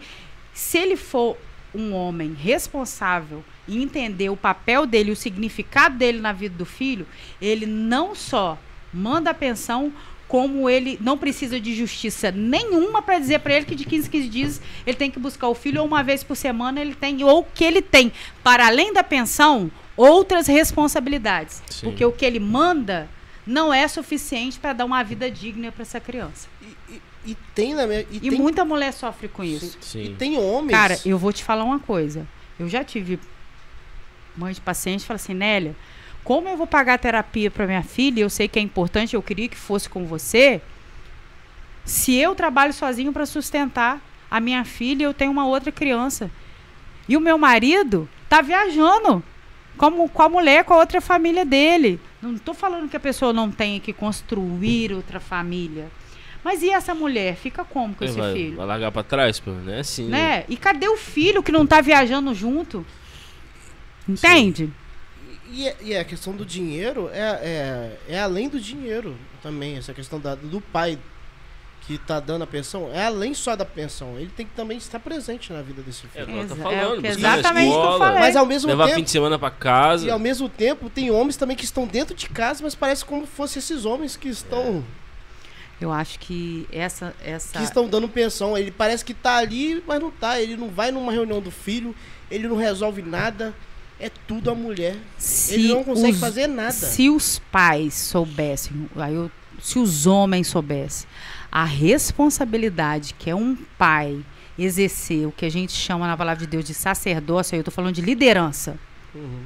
de homem que lidera, que intervém, que ajuda a mulher, que auxilia, que educa, que repreende o filho, mas é aquele que também caminha junto, é aquele que participa. Olha, eu não posso estar lá na reunião da escola, sua mãe que vai me suprir, mas olha, eu tô sabendo que você fez isso, isso e isso. Chama cá, vem cá, vamos conversar, porque esse comportamento seu não tá legal, não é assim. Esse é um homem que tira todo esse peso de responsabilidade de educar dessa mulher e divide, aí traz o equilíbrio. Sim.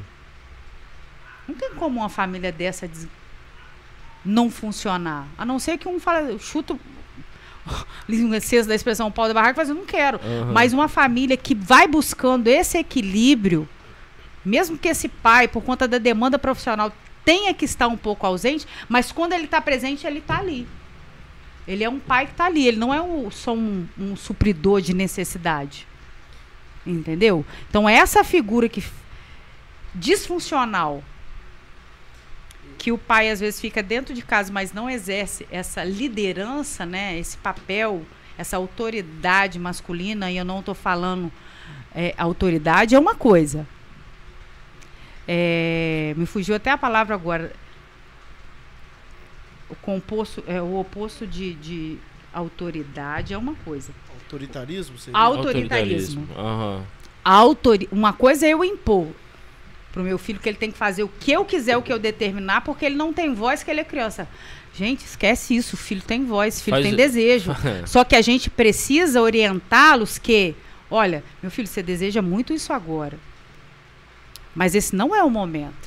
Pior pra Eu mim não é, posso. é a frase faço o que eu digo, mas não faço o que eu faço. Mano, isso é horrível. É, mas é por isso que tem tanto pai que às vezes não é referência para filho, Sim.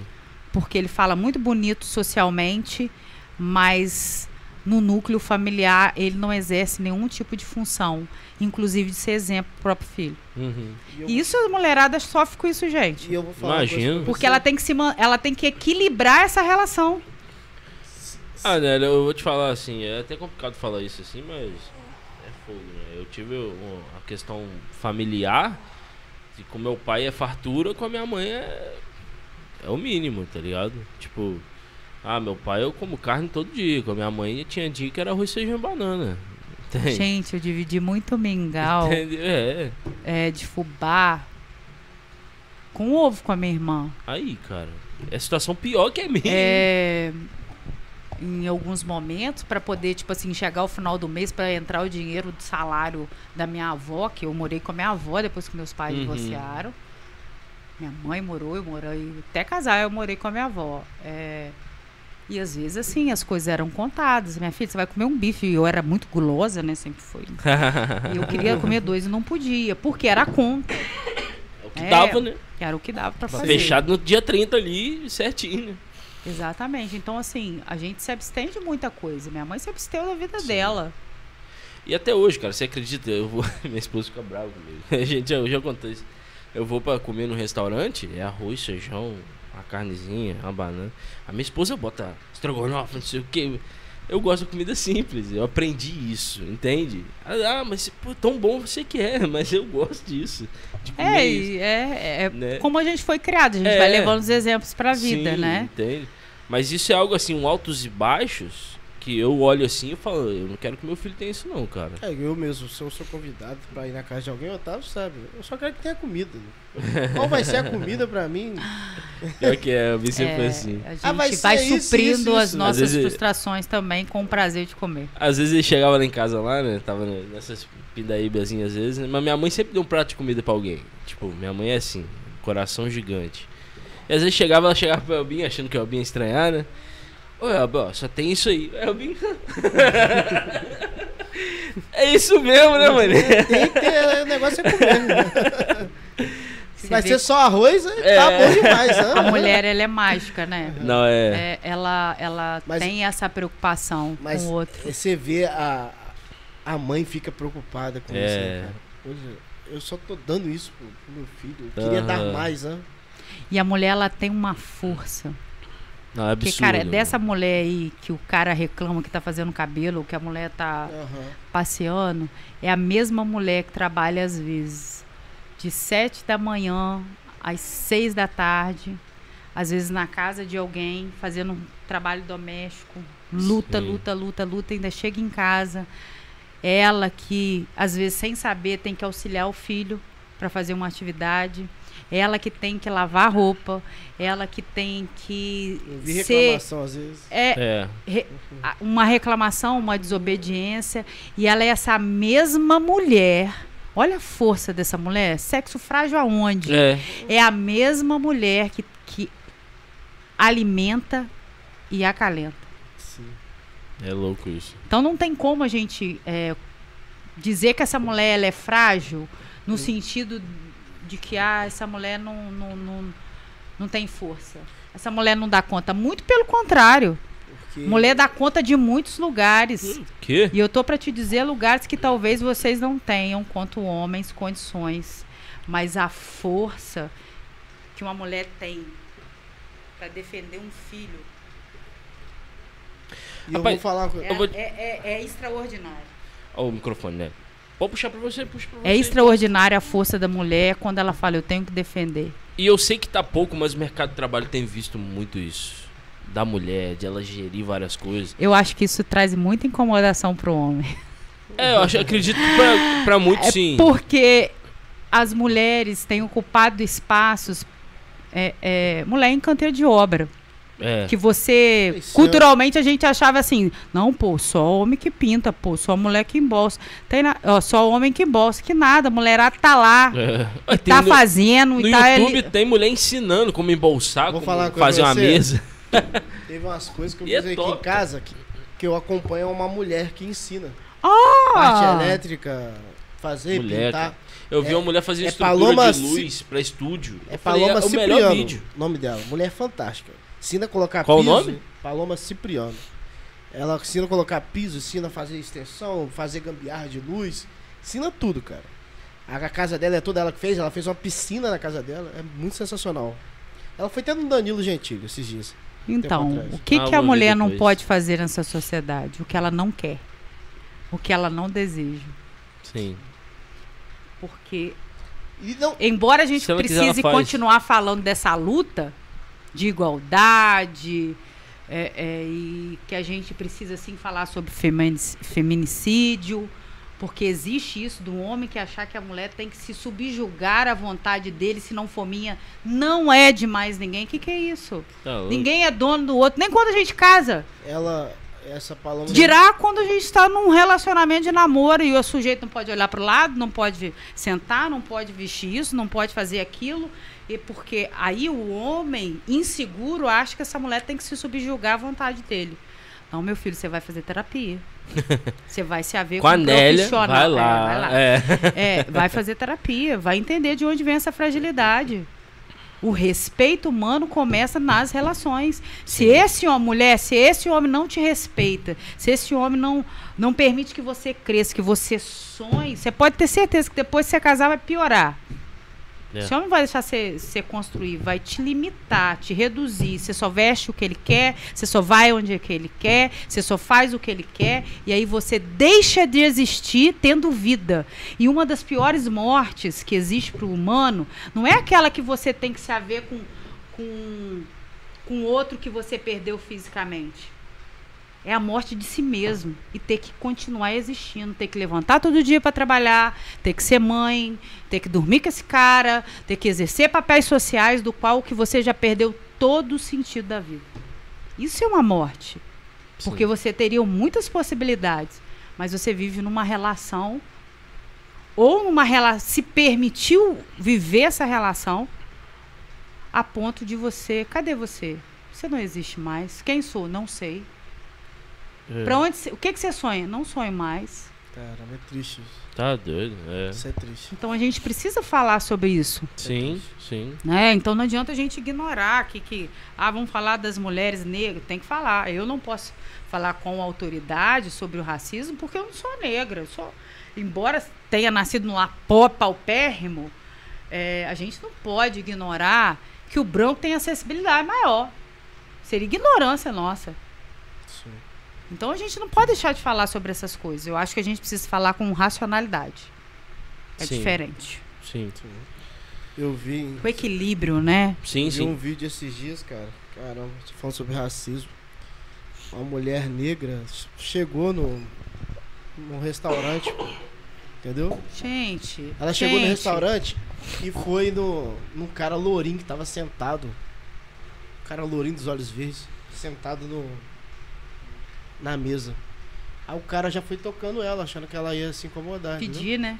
Pedir dinheiro, como que se o negro só ocupasse esse gringo o. ali, pô. Ah, O gringo era namorado dela, o alemão, pô. Nossa, mano. Vamos trazer para um contexto mais atual a própria guerra na Rússia, Sim. na, na Ucrânia. Na hora de salvar, lá, o ônibus tinha que estar cheio de quê? De negro? Priorizar os negros? Muito pelo contrário. A negra, a, a mulher negra que entrou foi colocada para fora. Isso tá aí, gente, nos vídeos. Aí a Sim, gente vai sim. falar que não existe racismo? Claro que existe. Sim. Eu tenho uma amiga que Ainda chama hoje. Damares, Damares, te amo. Minha amiga de faculdade foi a um. Da minha turma era a única negra. Formou comigo. Tenho o maior orgulho dela. Top. Entende? Então, assim, se sentar com ela e Nélia, eu sei o que, que eu vivo. Eu sei o que, que eu vivo sobre as expressões sobre o cabelo, sobre essa limitação, para que qual que é o emprego que cabe aos negros. Para com isso, gente. Eu conheço negro. Gente, eu conheço negros que estão, olha na África, a potência de inteli assim, a inteligência do africano foi uma das coisas que eu mais me admirei. A mulher africana, gente, se a gente acha, a gente aqui do ocidente, acha que a gente tem força, é porque não vive 1% que a mulher africana vive nas tribos dela. Porque é uma condição muito aquém do que a gente vive de, de pobreza aqui no Brasil. Não que não tenha lugares extremamente. Claro, se você for lá pro sertão, tem tanto Sim, quanto. Sim, sim. Mas eu tô dizendo assim, aqui é, tá chegando. A gente tá. pro- Lá, lá a realidade de mudança é quase zero. Vai demorar E uns uma anos. força que essa mulher tem, uma garra. E essa mulher canta o dia inteiro. Sem comida, cara. Com os filhos morrendo, Uns três, quatro filhos. desnutrido. É. Entendeu? Então, assim, como dizer que uma mulher é frágil? Não tem condição da gente falar sobre essa questão que a mulher é um sexo frágil. A Sim. mulher, ela, ela tem virtudes inumeráveis. E força, uma força que a gente não consegue expressar aqui e, e definir num podcast como esse. E tu Sim. pra dizer que o sexo frágil, se for pra dizer, Não tá mais existe. pros homens. Hoje em dia. Cara, Que não o assumem seu homem papel. não suportaria a dor do parto. Não, a gente não consegue Mulher que- suportar mulher uma que, febre. que entrou em trabalho de parto sabe o que eu tô falando. Eu vi minha esposa lá, mano. Eu, eu lembro de eu pensar É- isso. é- Eu falei, eu não. E às vezes vocês têm uma dor de cabeça e desmonta e depende da gente levantar e buscar o remédio pra dar na boca de vocês. É isso. É isso aí. É, E é verdade. Amor, repara o remédio aí, porque tá. Tá vendo, né? Eu queria só. Eu tenho Pode, uma, pode eu tenho uma, uma professora. Ela, na verdade, foi minha coordenadora em psicologia, chama Mônica Geraldo Ortegas. Ela é doutora em, em teoria junguiana. Teoria Ela o quê? fez teoria junguiana. Jungiana. Ela. dos arquétipos, né? Aham. Ela fez uma, um doutorado misto. Aliás, um mestrado misto e depois foi fazer o doutorado na Europa. Ela é uma mulher inteligentíssima e ela escreveu esse livro aqui, Falo Delas. Eu até postei no Dia das Mulheres um- um- um- uma escrita dela e eu queria muito trazer aqui, quando a gente está falando aqui de mulher, eu acho que do- dos é o penúltimo ganho que a gente teve em 2006, quando surgiu a Lei Maria da Penha, né, que era contra a violência doméstica. Uhum. E ela tem um, um- justamente um, um poema falando disso. Na verdade, é uma reflexão, né? Falando sobre disso. O, justamente o texto, a- a- o título é justamente Le- Lei Maria da Penha. Hum. Falar dos direitos da mulher é urgente enquanto houver estupros, assédio de trabalho, mãos bobas nos ônibus e médicos tarados. Enquanto houver preconceito contra as lésbicas, meninas proibidas de irem na escola, mulheres de salário irrisórios, enquanto houver lágrimas por onde serem verbalmente agredidas, noites sem dormir porque cuidam de filhos sem pai. Enquanto a Lei Maria da Penha precisar existir, precisamos falar sobre essas coisas. Sim. Ela traz aqui uma reflexão é, sobre as vivências de luta de muitas de nós, mulheres na sociedade.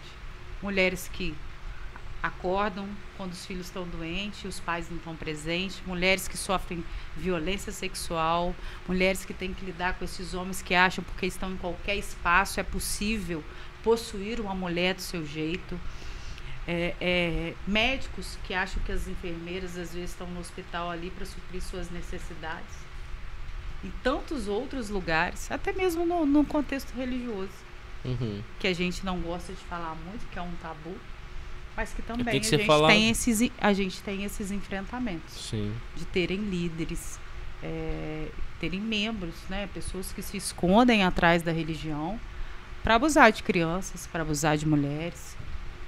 Constrói uma imagem de um ser perfeito quando na verdade eles são os mais violentos possíveis. E aí a gente precisa dar voz sim à mulher. Você imagina se a gente não tivesse tido, por exemplo, aqui, ó, eu trouxe até aqui escrito, Hum. em 1979, é, foi, foi quando a mulher nos Estados Unidos ganhou o direito à faculdade. Caramba. Quando? 79. 1900, 1879. Em 1911, uma fábrica em Nova York é, acabou. é, ocorreu um incêndio e 130 mulheres morreram carbonizadas, porque naquela época, quem é que trabalhava? As mulheres e os filhos. E a partir desse acontecimento, no em 1917, no dia 8 de março, 90 mil operários foram para a rua, na Rússia, buscando paz, pão e paz. Ou seja, contra as violências que sofriam e contra salários dignos para levar sustento para a família. É histórico. Quem é que trabalha? Mulher vai para lá, meu filho, trabalha. Homem trabalha, trabalha. Mas mulher trabalha e carregava filho para a fábrica tinha que amamentar e tinha que produzir. Né? 1918, aí que vai surgir na Inglaterra, olha bem, o, olha o espaço dos anos, gente. 1918, Sim. na Inglaterra, a mulher começa a ter o direito de votar. Isso depois de quase 20 anos, 30 anos. Em 1932, as mulheres começam a votar no Brasil. Olha quanto tempo isso demorou para chegar aqui para nós, né? Foi o quê? É. Foi 14 anos. Em 1945, então a, a- a Carta das Nações Unidas vai dizer que a mulher tem direitos iguais ao homem, inclusive de salários, dos quais a gente está em 2022 e ainda precisa falar sobre isso, né? É, em 1960, a mulher ganha o direito de escolha se ela precisa procriar ou não para esse homem. Aí surge o anticoncepcional. Será Ah, que- sim. Ela começa então a dizer assim: epa, não quero ter mais filho, epa, não quero ter filho. E começa então a 60? comercialização, 1960. Começa a co- comercialização do anticoncepcional. Que isso era. Gente, mulher tinha um filho atrás do outro, né? Sim. Sim. É, em 2006, igual eu falei aqui, acabei de ler o texto da, da doutora Mônica, que é a Lei Maria da Penha, que é fantástica, embora algumas mulheres tenham dificuldade e acabem voltando atrás das denúncias que fazem, por medo mesmo, A maioria aprisionamento volta. maioria, eu já levei uma, uma pessoa, ela não tinha força, eu falei assim, você quer que eu vá com você? Vou. Ela foi, relatou todo o abuso e três dias depois ela não conseguiu sustentar isso, teve que ir lá no fórum para poder dar baixa a denúncia que fez. E vive em violência abusiva até hoje. E em 2015 foi quando nós ganhamos então a lei de que é, o feminicídio, né? A violência seguido de morte Uhum. com a questão do gênero feminino. Então essa mulher não é minha, não é de mais ninguém. Isso aí é doideira. Gente, isso é a maior redução do ser humano é você achar que eu só posso existir se for para te satisfazer. Isso é ridículo. Nossa, diminuiu muito. Isso é de uma violência gritante. E em pleno século XXI, em que a gente fala de liberdade, levanta várias bandeiras, eh, defende tantas coisas, a gente ainda precise falar, ter leis que nos garantam a transitar depois que a gente decide não viver mais com o homem. Olha que absurdo. Eu não tenho liberdade, então, de desistir de um relacionamento. Eu sou obrigada, eu estou vedada a essa desistência e eu tenho que, que me reduzir a existir com esse homem. Rapaz. Isso, isso Isso foi é em de 2015. 2015 É. que veio a- e vou falar pra você. nada mais, nada menos do que sete cara. anos. anos. Eu ouvi isso domingo. É, Isso. um rapaz terminou o relacionamento com a menina. E ele. Gente, ó, esses homens que acham que é dono do. Ele terminou o mulher, é um relacionamento com a menina. complexo. E ele ameaçou a menina, que ela começou um novo relacionamento com outro rapaz. E ameaçou o rapaz também. Fez tudo ele. Não, você vê como a gente precisa.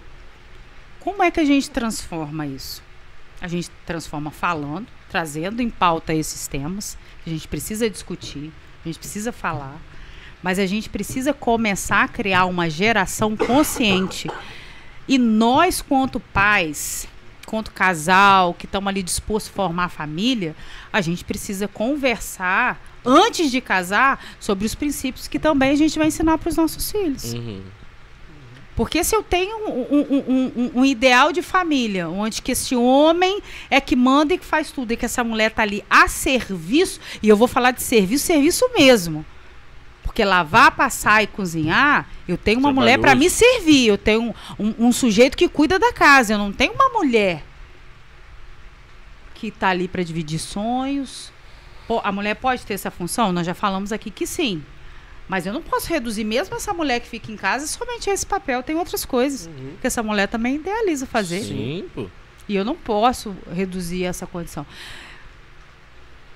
A gente chega um ponto de se questionar que, que sujeito é esse que a gente está colocando no mundo e está criando a ponto de querer dizer que a minha filha pertence a ele. Que o meu filho pertence a ela. E que se não for assim, eu vou perder. Eu vou perder eh, eh, o meu filho, ou eu vou perder a minha filha, porque esse homem não deu conta de. Não suporta, não sustenta um não. Isso não é rejeição. Isso é uma escolha. Olha, eu vivi com você algum tempo e vi que não era o que eu queria. E ok, tô indo embora. Eles falaram assim, ó, tudo bem, não deu, gosto muito de você, vou sofrer, mas eu também não posso te obrigar a ficar comigo. Vida que segue. Claro que tem sofrimento, portanto, eu não, tô reduzindo a essa fala, uma fala fria, né, frígida. Eu sei que tem, so, tem sofrimentos, tem sonhos que se constroem num relacionamento, mas a gente precisa entender que esse relacionamento só existe se dois estiverem juntos nele. Sim.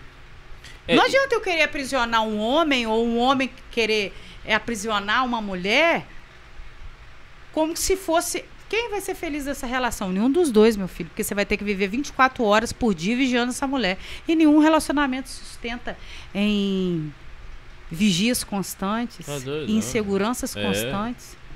Minha mulher não pode ir numa padaria, minha mulher não pode sentar na igreja, minha mulher não pode falar com ninguém, minha mulher não pode escolher fazer um curso porque ela tem que ficar em casa cuidando dos filhos. Quem é que vai educar os filhos? Ok, ela pode até educar os filhos, mas cadê você? Que pôs esse filho no mundo também? Cadê esse homem? Agora, né, é interessante a gente falar também que a gente não tá incentivando ninguém a terminar casamento, né? Isso Pelo não. amor de Deus, Mas não o é diálogo isso. tem que existir, cara. Isso que ela tá falando tem que ser pontuado. Tem que chegar pro seu marido e falar, eu tenho vontade de fazer uma faculdade. E talvez ele não, não enxergue essa realidade, mas se você passar pra ele, ele vai talvez entender ou não. Aí é uma outra questão, né? né? É, eu acho que quando a gente vai trazer isso para um rela- relacionamento conjugal, é, por isso que quando isso, os acordos têm que ser feitos contra o namo- contra o namoro. Uhum. Sim. É, um dia desse eu brinquei com meu esposo e ele falou assim: É, fui enganado. Eu falei assim: Não te enganei, não. Eu falei com você que eu era brava, que às vezes eu era até mandona. Você não casou em nada. A gente começou a rir, porque de fato eu falei assim: Ó, eu sou isso aqui. Dá pra você? É suportável? Você vai se sustentar nessa relação não é sobre abandonar. A gente não pode, dentro de um relacionamento conjugal, achar que o outro está a nosso serviço. Eu não posso achar que o Ademir é o meu, tá ali para me servir. Porque é, é- é relação a dois é comprometimento mútuo Sim. mútuo quer dizer que são dois juntos no mesmo propósito. Olha, tem dia que eu vou estar mal, tem dia que eu vou me perder um pouco aí, e o outro amadurece cá, e fala, peraí que eu tenho que, eu tenho que aguentar essa fragilidade desse momento, porque casamento é feito de fase. Se você achar que você está casando, que vai ser só festa, ba barzinho final de semana, e que vai sobrar dinheiro todo mês para poder viajar, e você vai em janeiro ficar 30 dias na praia, Como- e que vai viajar uma vez por ano, sai fora dessa. Como dizia o Tchan, sabe de nada. Não é isso. Casamento também é é abster mão de sonhos, por exemplo. Você ter a flexibilidade e falar assim, é, eu sonhei, mas isso não me é mais possível. Uhum. Então, peraí, você, você tá proibido de sonhar? Não. Você pode construir outros sonhos. Sim. Que é possível você dentro dessa relação. Se você quer viver uma vida livre, mandar no seu próprio nariz sem dar obediência, tô vivo solteiro. É. isso Não aí. é uma vida a dois. Entende? Eu acho que é isso que, que essa geração não consegue distinguir. Primeiro, ou é uma o extremo da relação de posse, ou é a extrema liberdade, que não quer ter Uhum. compromisso com nada. E não consegue equilibrar. Viver a frustração de receber um não, de descobrir que esse homem não vai me satisfazer em todos os quesitos, que ele é um ser falho como eu. Então, tipo assim, não vai suprir, suprir todas as minhas expectativas, não vai chegar com flores, não vai me dar ouro, é, não vai me levar para comer nos restaurantes uma vez por mês. Então a gente precisa lidar com isso, porque é igual eu falei, a gente vai abrindo mão de algumas coisas aqui para o outro se satisfazer ali, o outro abre mão ali para mim se satisfazer aqui. Eu vou tendo esse equilíbrio. Agora, isso não acontece nos primeiros anos de casamento. Por isso que às vezes chegam alguns casamentos com 10, 15 anos, eles já estão tão saturados porque não conseguiu construir essa relação, não conseguiram construir é, uma maturidade conjugal para transitar sobre essas fases do casamento, que acaba acontecendo divórcio de casamento de 20, 30 anos. Já Sim. estão tão machucados, estão tão acostumados a se machucar, a, a se agredir verbalmente, a se agredir fisicamente, que chega um ponto que é insustentável, até para os filhos. É. Porque a agressão física não cabe, gente, em lugar nenhum, seja você cristão ou não. Isso é horrível. Horrível. Partiu para agressão, aconteceu uma vez, você sabe que foi um desequilíbrio, que às vezes não era isso que você queria, que não é isso que seu marido queria. Vai buscar ajuda, vai fazer terapia conjugal, vai fazer aconselhamento lá com um pastor sábio que saiba orientar sobre isso, porque também não dá para pastor ficar falando, vai dobrar o joelho e orar que seu marido vai mudar. Hum. E você vai apanhando até isso acontecer. Não, não dá. Agora, se você sofreu, ocorreu um desequilíbrio, pode acontecer na minha casa. Sim. No momento lá de fúria, de um desequilíbrio, e acontecer de eu agredir meu marido e ele me agredir. Mas isso não é um comportamento dele. Uma coisa é um cara que te abu- abusa de você sempre, tá abusando de você verbalmente, pá, bateu. Gente, eu não tô fazendo a, a- apologia à aceitação de violência, não é isso. Tô falando de um sujeito que teve um comportamento atípico nessa relação. Uhum. E aí, pô, é um sinal de que tem algo que está disfuncional e que precisa de ajuda. Foi ali e fez terapia. Foi ali e buscou ajuda. E tem muitos casais que isso nunca mais ocorreu. Agora, partiu, foi, fez aconselhamento de casal. Esse cara não quer mudar. Essa mulher não quer mudar. Os filhos estão vendo essa violência constante. Tá todo mundo doente dentro dessa casa, todo mundo ferido. Por favor, a gente precisa ter consciência que essa relação ela não se sustenta mais. Sim. E aí está se sustentando até hoje a, a- a- por quem e para quem, Uhum. entende?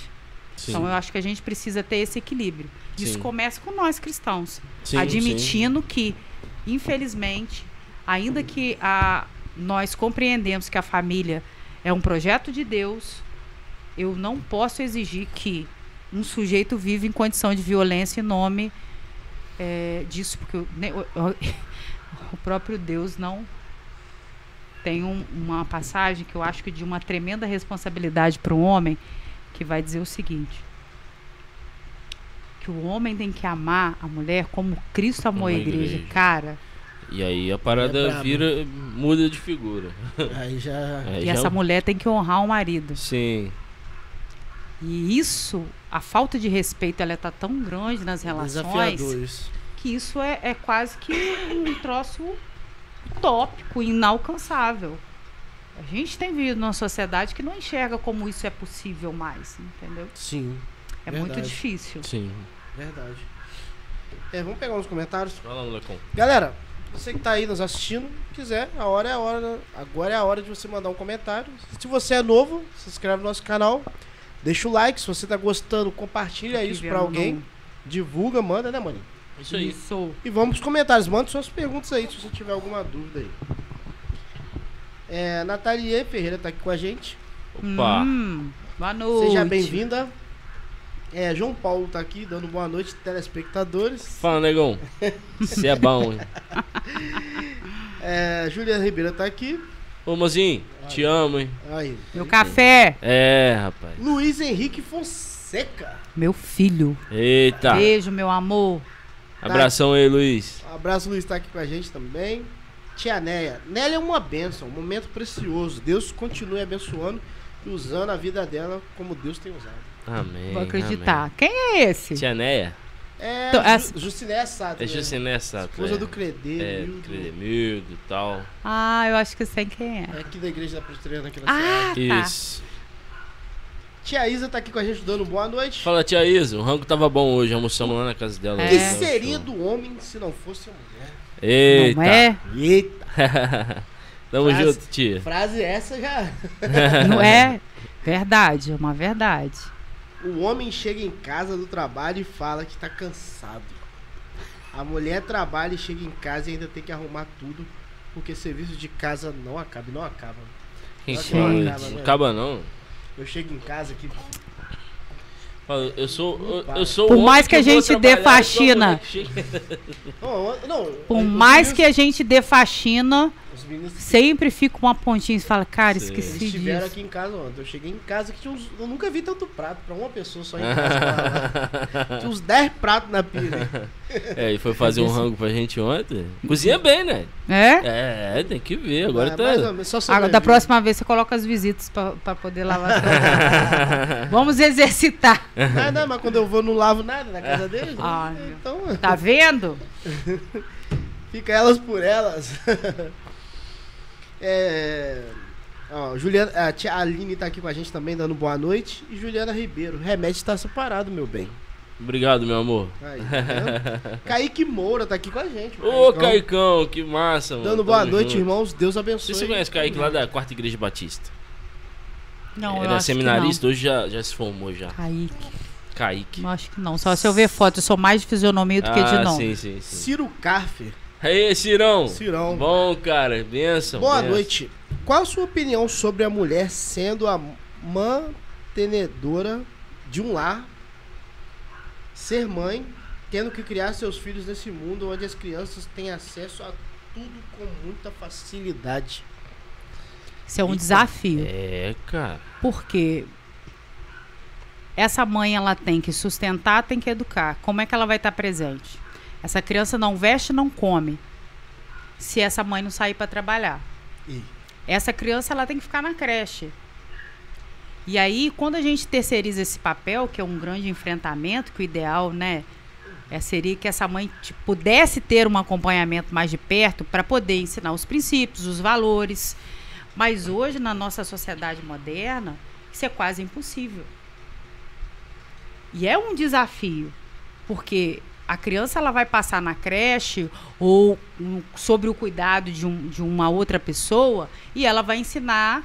Né? A gente tenta até aí é, é, é, encontrar pessoas que têm as mesmas crenças, os mesmos valores, mas a experiência dela de vida, as frustrações dela então, vão estar presentes ali no dia a dia. E ela pode, sim, de alguma forma, mesmo que inconscientemente, trans, transmitir. É um desafio. Eu, eu hoje, a Nélia, embora eu hoje seja uma mulher que ocupa, eu sou uma profissional, eu tenho lá, eu tenho meu papel como psicóloga, eu tenho meu papel como mãe, eu tenho meu papel como esposa, eu tenho meu papel como líder de igreja, eu tenho meu papel como amiga na sociedade, né? É, tive meu papel quanto estudante há pouco tempo atrás. É um desafio, mas hoje, vivendo esse contexto de hoje, se me fosse possível, que eu acho que essa é a grande crise da mulher, porque a mulher é ela que quer estar tá ali cuidando do filho. Sim. Mas entre esse filho morrer de fome e ela cuidar e suprir as necessidades dele, às vezes a mulher ela tem que fazer essa, es essa escolha árdua de sair de casa e falar assim, Deus, cuida do meu filho lá com aquela fulana que está olhando, ou com aquele cicrano que está olhando, com aquela creche, com aquela escola, porque eu preciso sair para trabalhar, porque como é que eu vou vestir? Como é que eu vou dar comida? Como é que eu vou dar leite? Porque o que o pai manda não é suficiente. Então isso é um grande desafio. Quando manda. né? Quando manda. A minha, eu vivi isso com a minha mãe. Né? Então, assim, você falar assim, você tinha uma relação afetiva. Não, minha mãe não tinha condição de me dar. Ela tinha que escolher entre suprir, mas eu tinha a minha avó e o meu tio para me dar respaldo, que eram que ocupou esse lugar de pai na minha vida, e, e a minha avó de mãe, de cuidadora, então o, meu é, foi terceirizado, mas no âmbi- âmbito familiar. Mas eu também tive meus prejuízos. Mas a minha mãe teve que sair para trabalhar. E não foi por falta de amor. E às vezes a gente que é filho, a gente não consegue compreender isso. A mulher quer estar em casa dando afeto. Mas essa mulher, ela nem recebeu afeto, ela nem sabe o que, que é isso. Ensinaram para ela que ela tem que trabalhar e suprir esse- as necessidades. E ela escolheu isso. Ela tem que escolher. Se ela não sair para trabalhar, quem é que vai sustentar essa criança? É. Eu, hoje, se eu tivesse a possibilidade, eu não terceirizaria. Eu passaria dificuldade, ficaria. No mundo de hoje, eu ficaria em casa. Pelo menos até os sete anos, é, instruindo meu filho para que ele tivesse voz, para que se alguma coisa acontecesse com ele, ele pudesse me sinalizar e eu poder defender e intervir. Porque eu acho que isso é importante, porque quando Sim. a criança está ali vulnerável, que ela não sabe falar, é, você tá ali, né? Tipo assim, Deus guarda e, e eu tô indo trabalhar, Uhum. Né? E saber também com quem que você deixa, Claro. mas infelizmente, às vezes é no seu âmbito de segurança que acontecem as coisas. É, e estaria com meu filho, talvez até ele ganhar a voz, ele saber dizer pra mim, aqui, mãe, ó, isso, fulano fez isso. Ele ter voz para poder dizer. E eu ensiná-lo o que ele precisa dizer, mesmo que alguém o ameace. Sim. Que eu acho que é isso que os pais hoje não conseguem fazer. Porque é do campo do absurdo pensar que o filho pode sofrer uma violência e a gente não consegue desorientar o filho como ele deve proceder. Uhum. Entendeu? A gente não consegue fazer esse caminho. A gente prefere pensar que isso não vai acontecer. Uhum. E esquece que a gente precisa instruir o filho. Sim. Entendeu? Sim. Pode ser que não aconteça, mas que ele saiba. Saiba. Sim, sim. Alberto Lopes está aqui com a gente dando uma boa noite. Boa noite, Albertão. Alberto e Lorena, com certeza deve estar vendo com o Ah, Ciro. sim. Lorena, ó, tamo Lorena junto, cara. tá Top. com o Ciro. Um abraço. Então é isso aí. Nélia, muito obrigado. Obrigada a vocês. Top, né? Muito Volte bom. sempre. Ah, espero que eu tenha contribuído, Ah, né? Às vezes é, a gente pensa que os assuntos vão soltos, mas é, é, eles se entrelaçam. Sim. Não dá para falar de mulher sem falar de um papel que a sociedade vê ela E como dá pra falar mãe. Esse eu amo. Dá pra falar o E- dia todo aqui. É, não, com certeza. Mas eu quero só reforçar o seguinte: a mulher não tem nada de frágil. Na verdade, a mulher que até mesmo sofre abuso, ela não sabe a força que ela tem. Ó, mas vou falar uma coisa de verdade aqui, né? Quando a gente tiver o podcast, não sei quanto tempo a gente vai ficar com isso. Todo março você vai estar aqui, Ah! se você puder. Não, com Hum. certeza. Sempre que eu, eu gosto de vir, gosto muito de vocês e sempre que eu puder, né, contribuir, Sim. nós estaremos juntos. Então, deixa um recado, eu acho, final agora, pra fechar mesmo. Todas as mulheres que vão nos ouvir, que vai nos ouvir, aquele- aquela mensagenzinha final. Né? Pra gente encerrar. De nada você tem de frágil, né? Na verdade, você tem a força. Talvez precise descobrir a força que tem. A força dos papéis que você ocupa e dos lugares que você ainda tem para ocupar. Mas nunca se esqueça que, embora a gente conquiste vários espaços na nossa sociedade, tudo parte de princípios, valores e equilíbrio. Se a gente conseguir equilibrar a nossa vida, os nossos projetos, é, com as escolhas, às vezes, de um casamento, com a escolha de ser mãe, com uma escolha profissional, com certeza, embora a gente seja atravessado pelas demandas da vida, a gente vai conseguir ter satisfação nas conquistas que a gente tem. Então, acho que o mais importante é você entender que, independente do contexto que você esteja vivendo, você sim tem condições e habilidades de mudar a realidade em que você está inserido. Se você já vive uma condição de vida, é, de uma relação feliz, você pode melhorar. E se você está sobre é, uma, um relacionamento abusivo, saiba que você tem a força para sair daí. Você só precisa acreditar nisso. E dar um primeiro passo.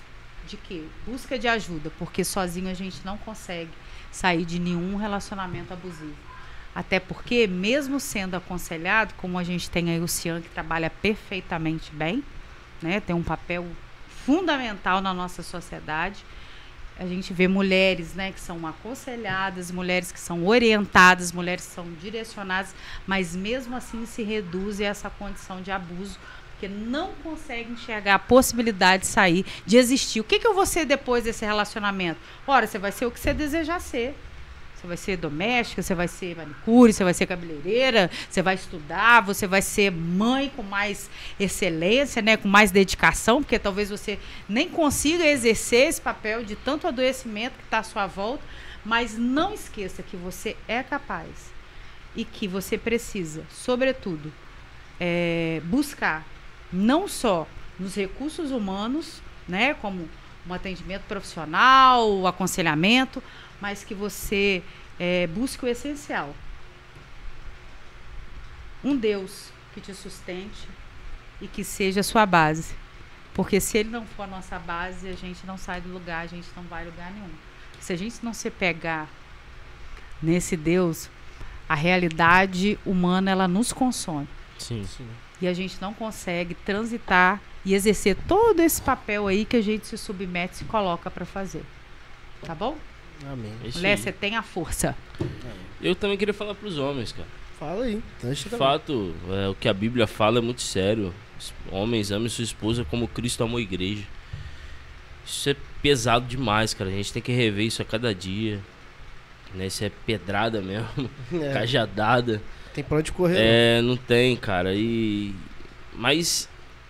Cara, faça isso de fato, que eu acho que você vai. Acho não, tenho certeza que você vai ter uma vida mais plena e feliz. E tem uma música do Emicida, que se eu posso ler aqui, que eu conheci quando minha esposa estava grávida. Emicida, ele não é cristão.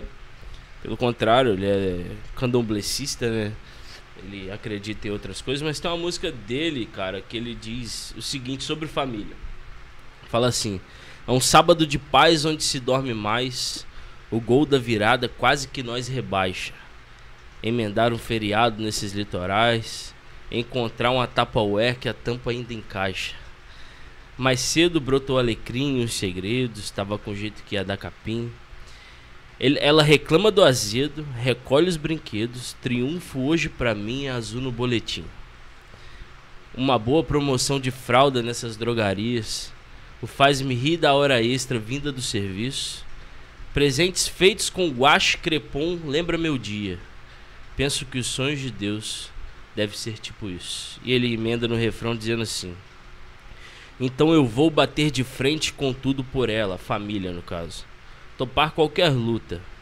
Pelas pequenas alegrias da vida adulta, eu vou. Eu vou pro front como um guerreiro, nem que seja para enfrentar o planeta inteiro, correr a maratona, chegar primeiro e gritar: é por você, amor. Cara, essa letra pra mim é espetacular. Ela fala de fato, me faz querer de fato ser um homem melhor a cada dia e uma música que nem cristã é. Engraçado, né?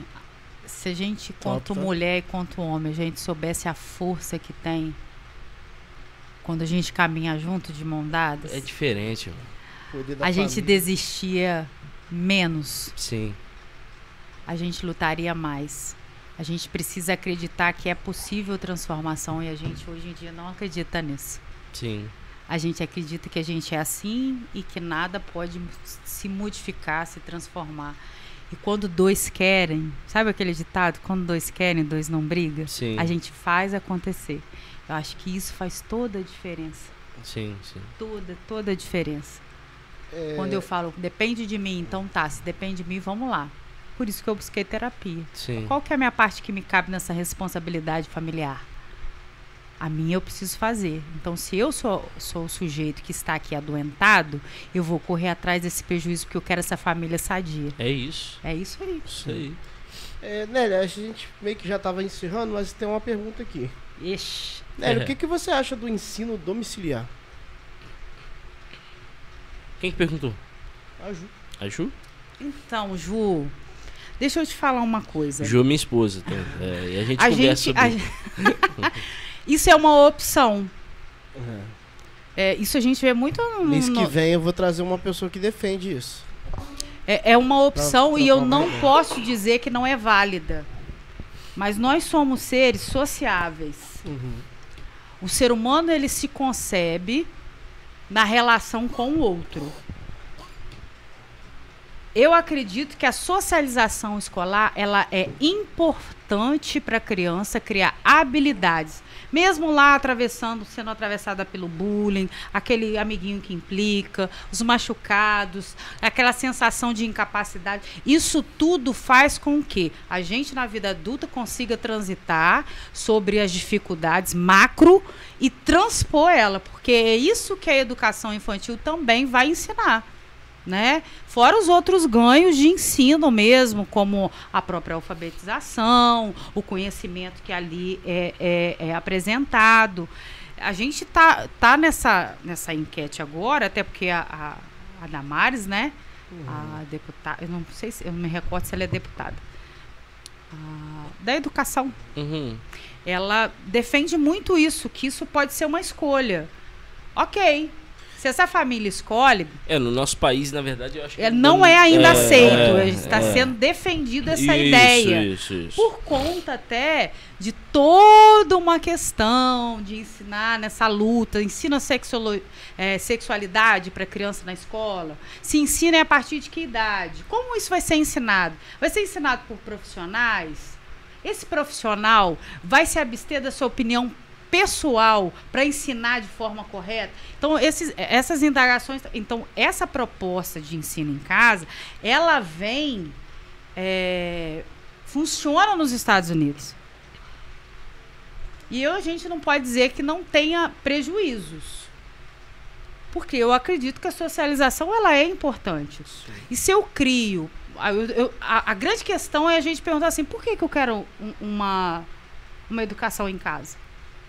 Qual que vai ser os ganhos do meu filho? Muita gente é, Uhum. fala que quer livrar o filho do bullying, do... É, mas na vida tudo você acha que ele vai enfrentar o quê quando entrar numa empresa Sim, com sim. 50 Mas funcionários? o bullying não para. Vai achar Na um- faculdade também continua. vai achar seres maduros naquela empresa que não vai querer dar uma rasteira, que não vai ter inveja, que não vai falar por trás, que não vai ter uma implicância direta, como às vezes a gente acha o encarregado que persegue a gente.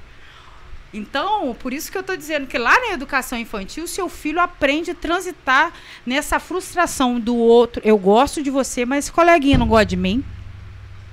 Ele não foi com a minha cara. Uhum. Não quer brincar comigo, não quer ser meu amigo. É direito dele, vai. Você vai obrigar ele a ser amigo do seu filho? Uhum.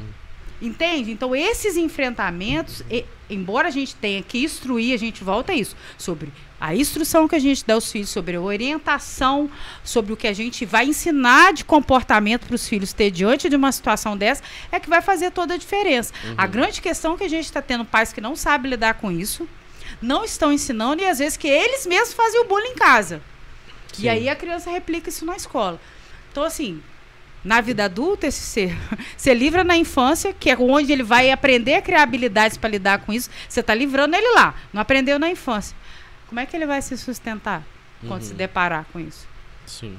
Quando ele sair para a sociedade, eu não estou falando contra, eu só estou trazendo um pensamento. Sim, Até não, porque aham, isso não é uma realidade na educação do nosso país. Não, Então a gente não, aham. não tem experiência nenhuma quanto a isso Uhum. e também não sou contra isso. E por enquanto eu acho que nem pode ser feito, né? Eu acho que o Conselho Tutelar atua, né? Se fizer. Todo isso- direito da criança é estar na escola. Se É, você então, pegar é. o ECA, você vai ver. É, Esses, atualmente. isso é um direito garantido. Sim. Sim. Criança que é privada da escola é criança que tem que ser falou isso. monitorada É, então. Por, pelo conselho tutelar. Escola é direito da criança, Uhum. tem que ir. Sim. Por isso que hoje é uma exigência. Não foi na escola, perto do Bolsa Família. Pai e mãe vai, ó, correndo, bota o filho na escola. Uhum. E aí, na vida adulta, essa, pode ser que essa criança tenha prejuízo, porque ela não vai saber lidar, com, não soube lidar com bullying lá, aí se depara numa empresa, um mercado de trabalho, que ela tem que lutar por aquilo, ela tem que lutar para ter um espaço para crescer naquela empresa, e aí tem um sujeito que persegue, um sujeito que junta com o outro, e aí como é que essa criança vai, vai ficar coadinho, aquele adulto coadinho? Entendeu? Então eu acho que tem alguns fatores aí que a gente ainda precisa conversar. Sim, sim. Entendeu? Não foi bom. embora tenha é a outros espaços, vi- embora tenha outros espaços para criança socializar, beleza. Sim, sim. Mas a escola ela tem essa função principal também, Uhum, entendeu? Ó, já demos spoiler aí do que vai vir, né, mano? A gente mês que vem tem uma pessoa que defende o Gente, eu não sou aqui- contra. aqui. Não, não, tipo Mas assim, eu acho que é algo que a gente precisa Mas pensar. foi- mas Funciona. Foi, mas foi bom você levantar isso, até pra gente ter algo crítico aqui também, né, mano? Sim. De, pra falar e perguntar Eu tenho, eu esse tenho, lado. eu foi tenho, bom. eu tenho estudado como a menina que vem vir cá, eu, eu vi alguns vídeos, entendeu? Ah, eu quero. Quem é ela? Vou seguir, Vai gente. ser- A gente precisa saber de todos os assuntos. Ela é daqui da Vinhosa, né? Se não me engano, Você mora é na Vinhosa. Vinhosa, Qual é o nome? Eu sou da Vinhota. o nome dela também. Mas agora tem que pegar na. É, na depois a gente passa, depois a gente passa. o que ela vai estar mês que vem. Mas vai ser bacana, que eu vou ouvir o lado dela, o que Sim. que ela defende. né? É algo Mas- assim que, que eu, eu já conversamos, eu e minha esposa, Mas sobre eu- isso, né? Tal, mas eu sei que ainda não pode ser nada concreto. Eu chegar e falar, não, meu filho não vai estudar. Se eu A escola isso, ela não tem só a função de trazer conteúdo e conhecimento. Sim. Ela também tem uma função social. Sim, sim. Entendeu? sim. Então, por isso que a gente faz com os pais, não faz Uhum, sozinho. A gente sim. faz a educação com os pais. Educação de princípios e valores, de caráter, isso é coisa da família. Conteúdo, ajudar na socialização, responsabilidade da escola. Claro que se a escola Só que a ensinar- socialização começa em casa. Como Sim. eu ensino esse indivíduo a se relacionar com o outro. Sim. E isso começa na, na divisão de papéis. Ah, é você que faz isso, é você que faz aquilo, você não faz aquilo, vamos subjugar a mulher, porque a mulher que tem que fazer isso. Ah, não, eu sou homem, eu não faço. Então, isso, esses, essa relação social começa em casa. Uhum. A construção é em casa. Sim, sim. Sim. Ciro Sai, eh, o Ciro Carfer falou aqui, delicadeza é diferente de fragilidade. É isso aí. Não é? Boa, Cirão. Boa, Ciro. Você é brabo. Então é isso aí, agora encerramos. Agora Nosso sim, podcast. mano. Foi um né? prazer. Foi muito Bom, bom. né? Bom. Galera, que Deus abençoe a todos que estão aí, que não pararam para assistir, que estão em casa. Parabéns para as mulheres esse mês, É mais isso. uma vez. E continue nos acompanhando, né, mãe? É que Tem esse mais mês mulheres. é todo das mulheres, cara. Quem comanda é ela, já tava falando aqui. Então, Entendeu?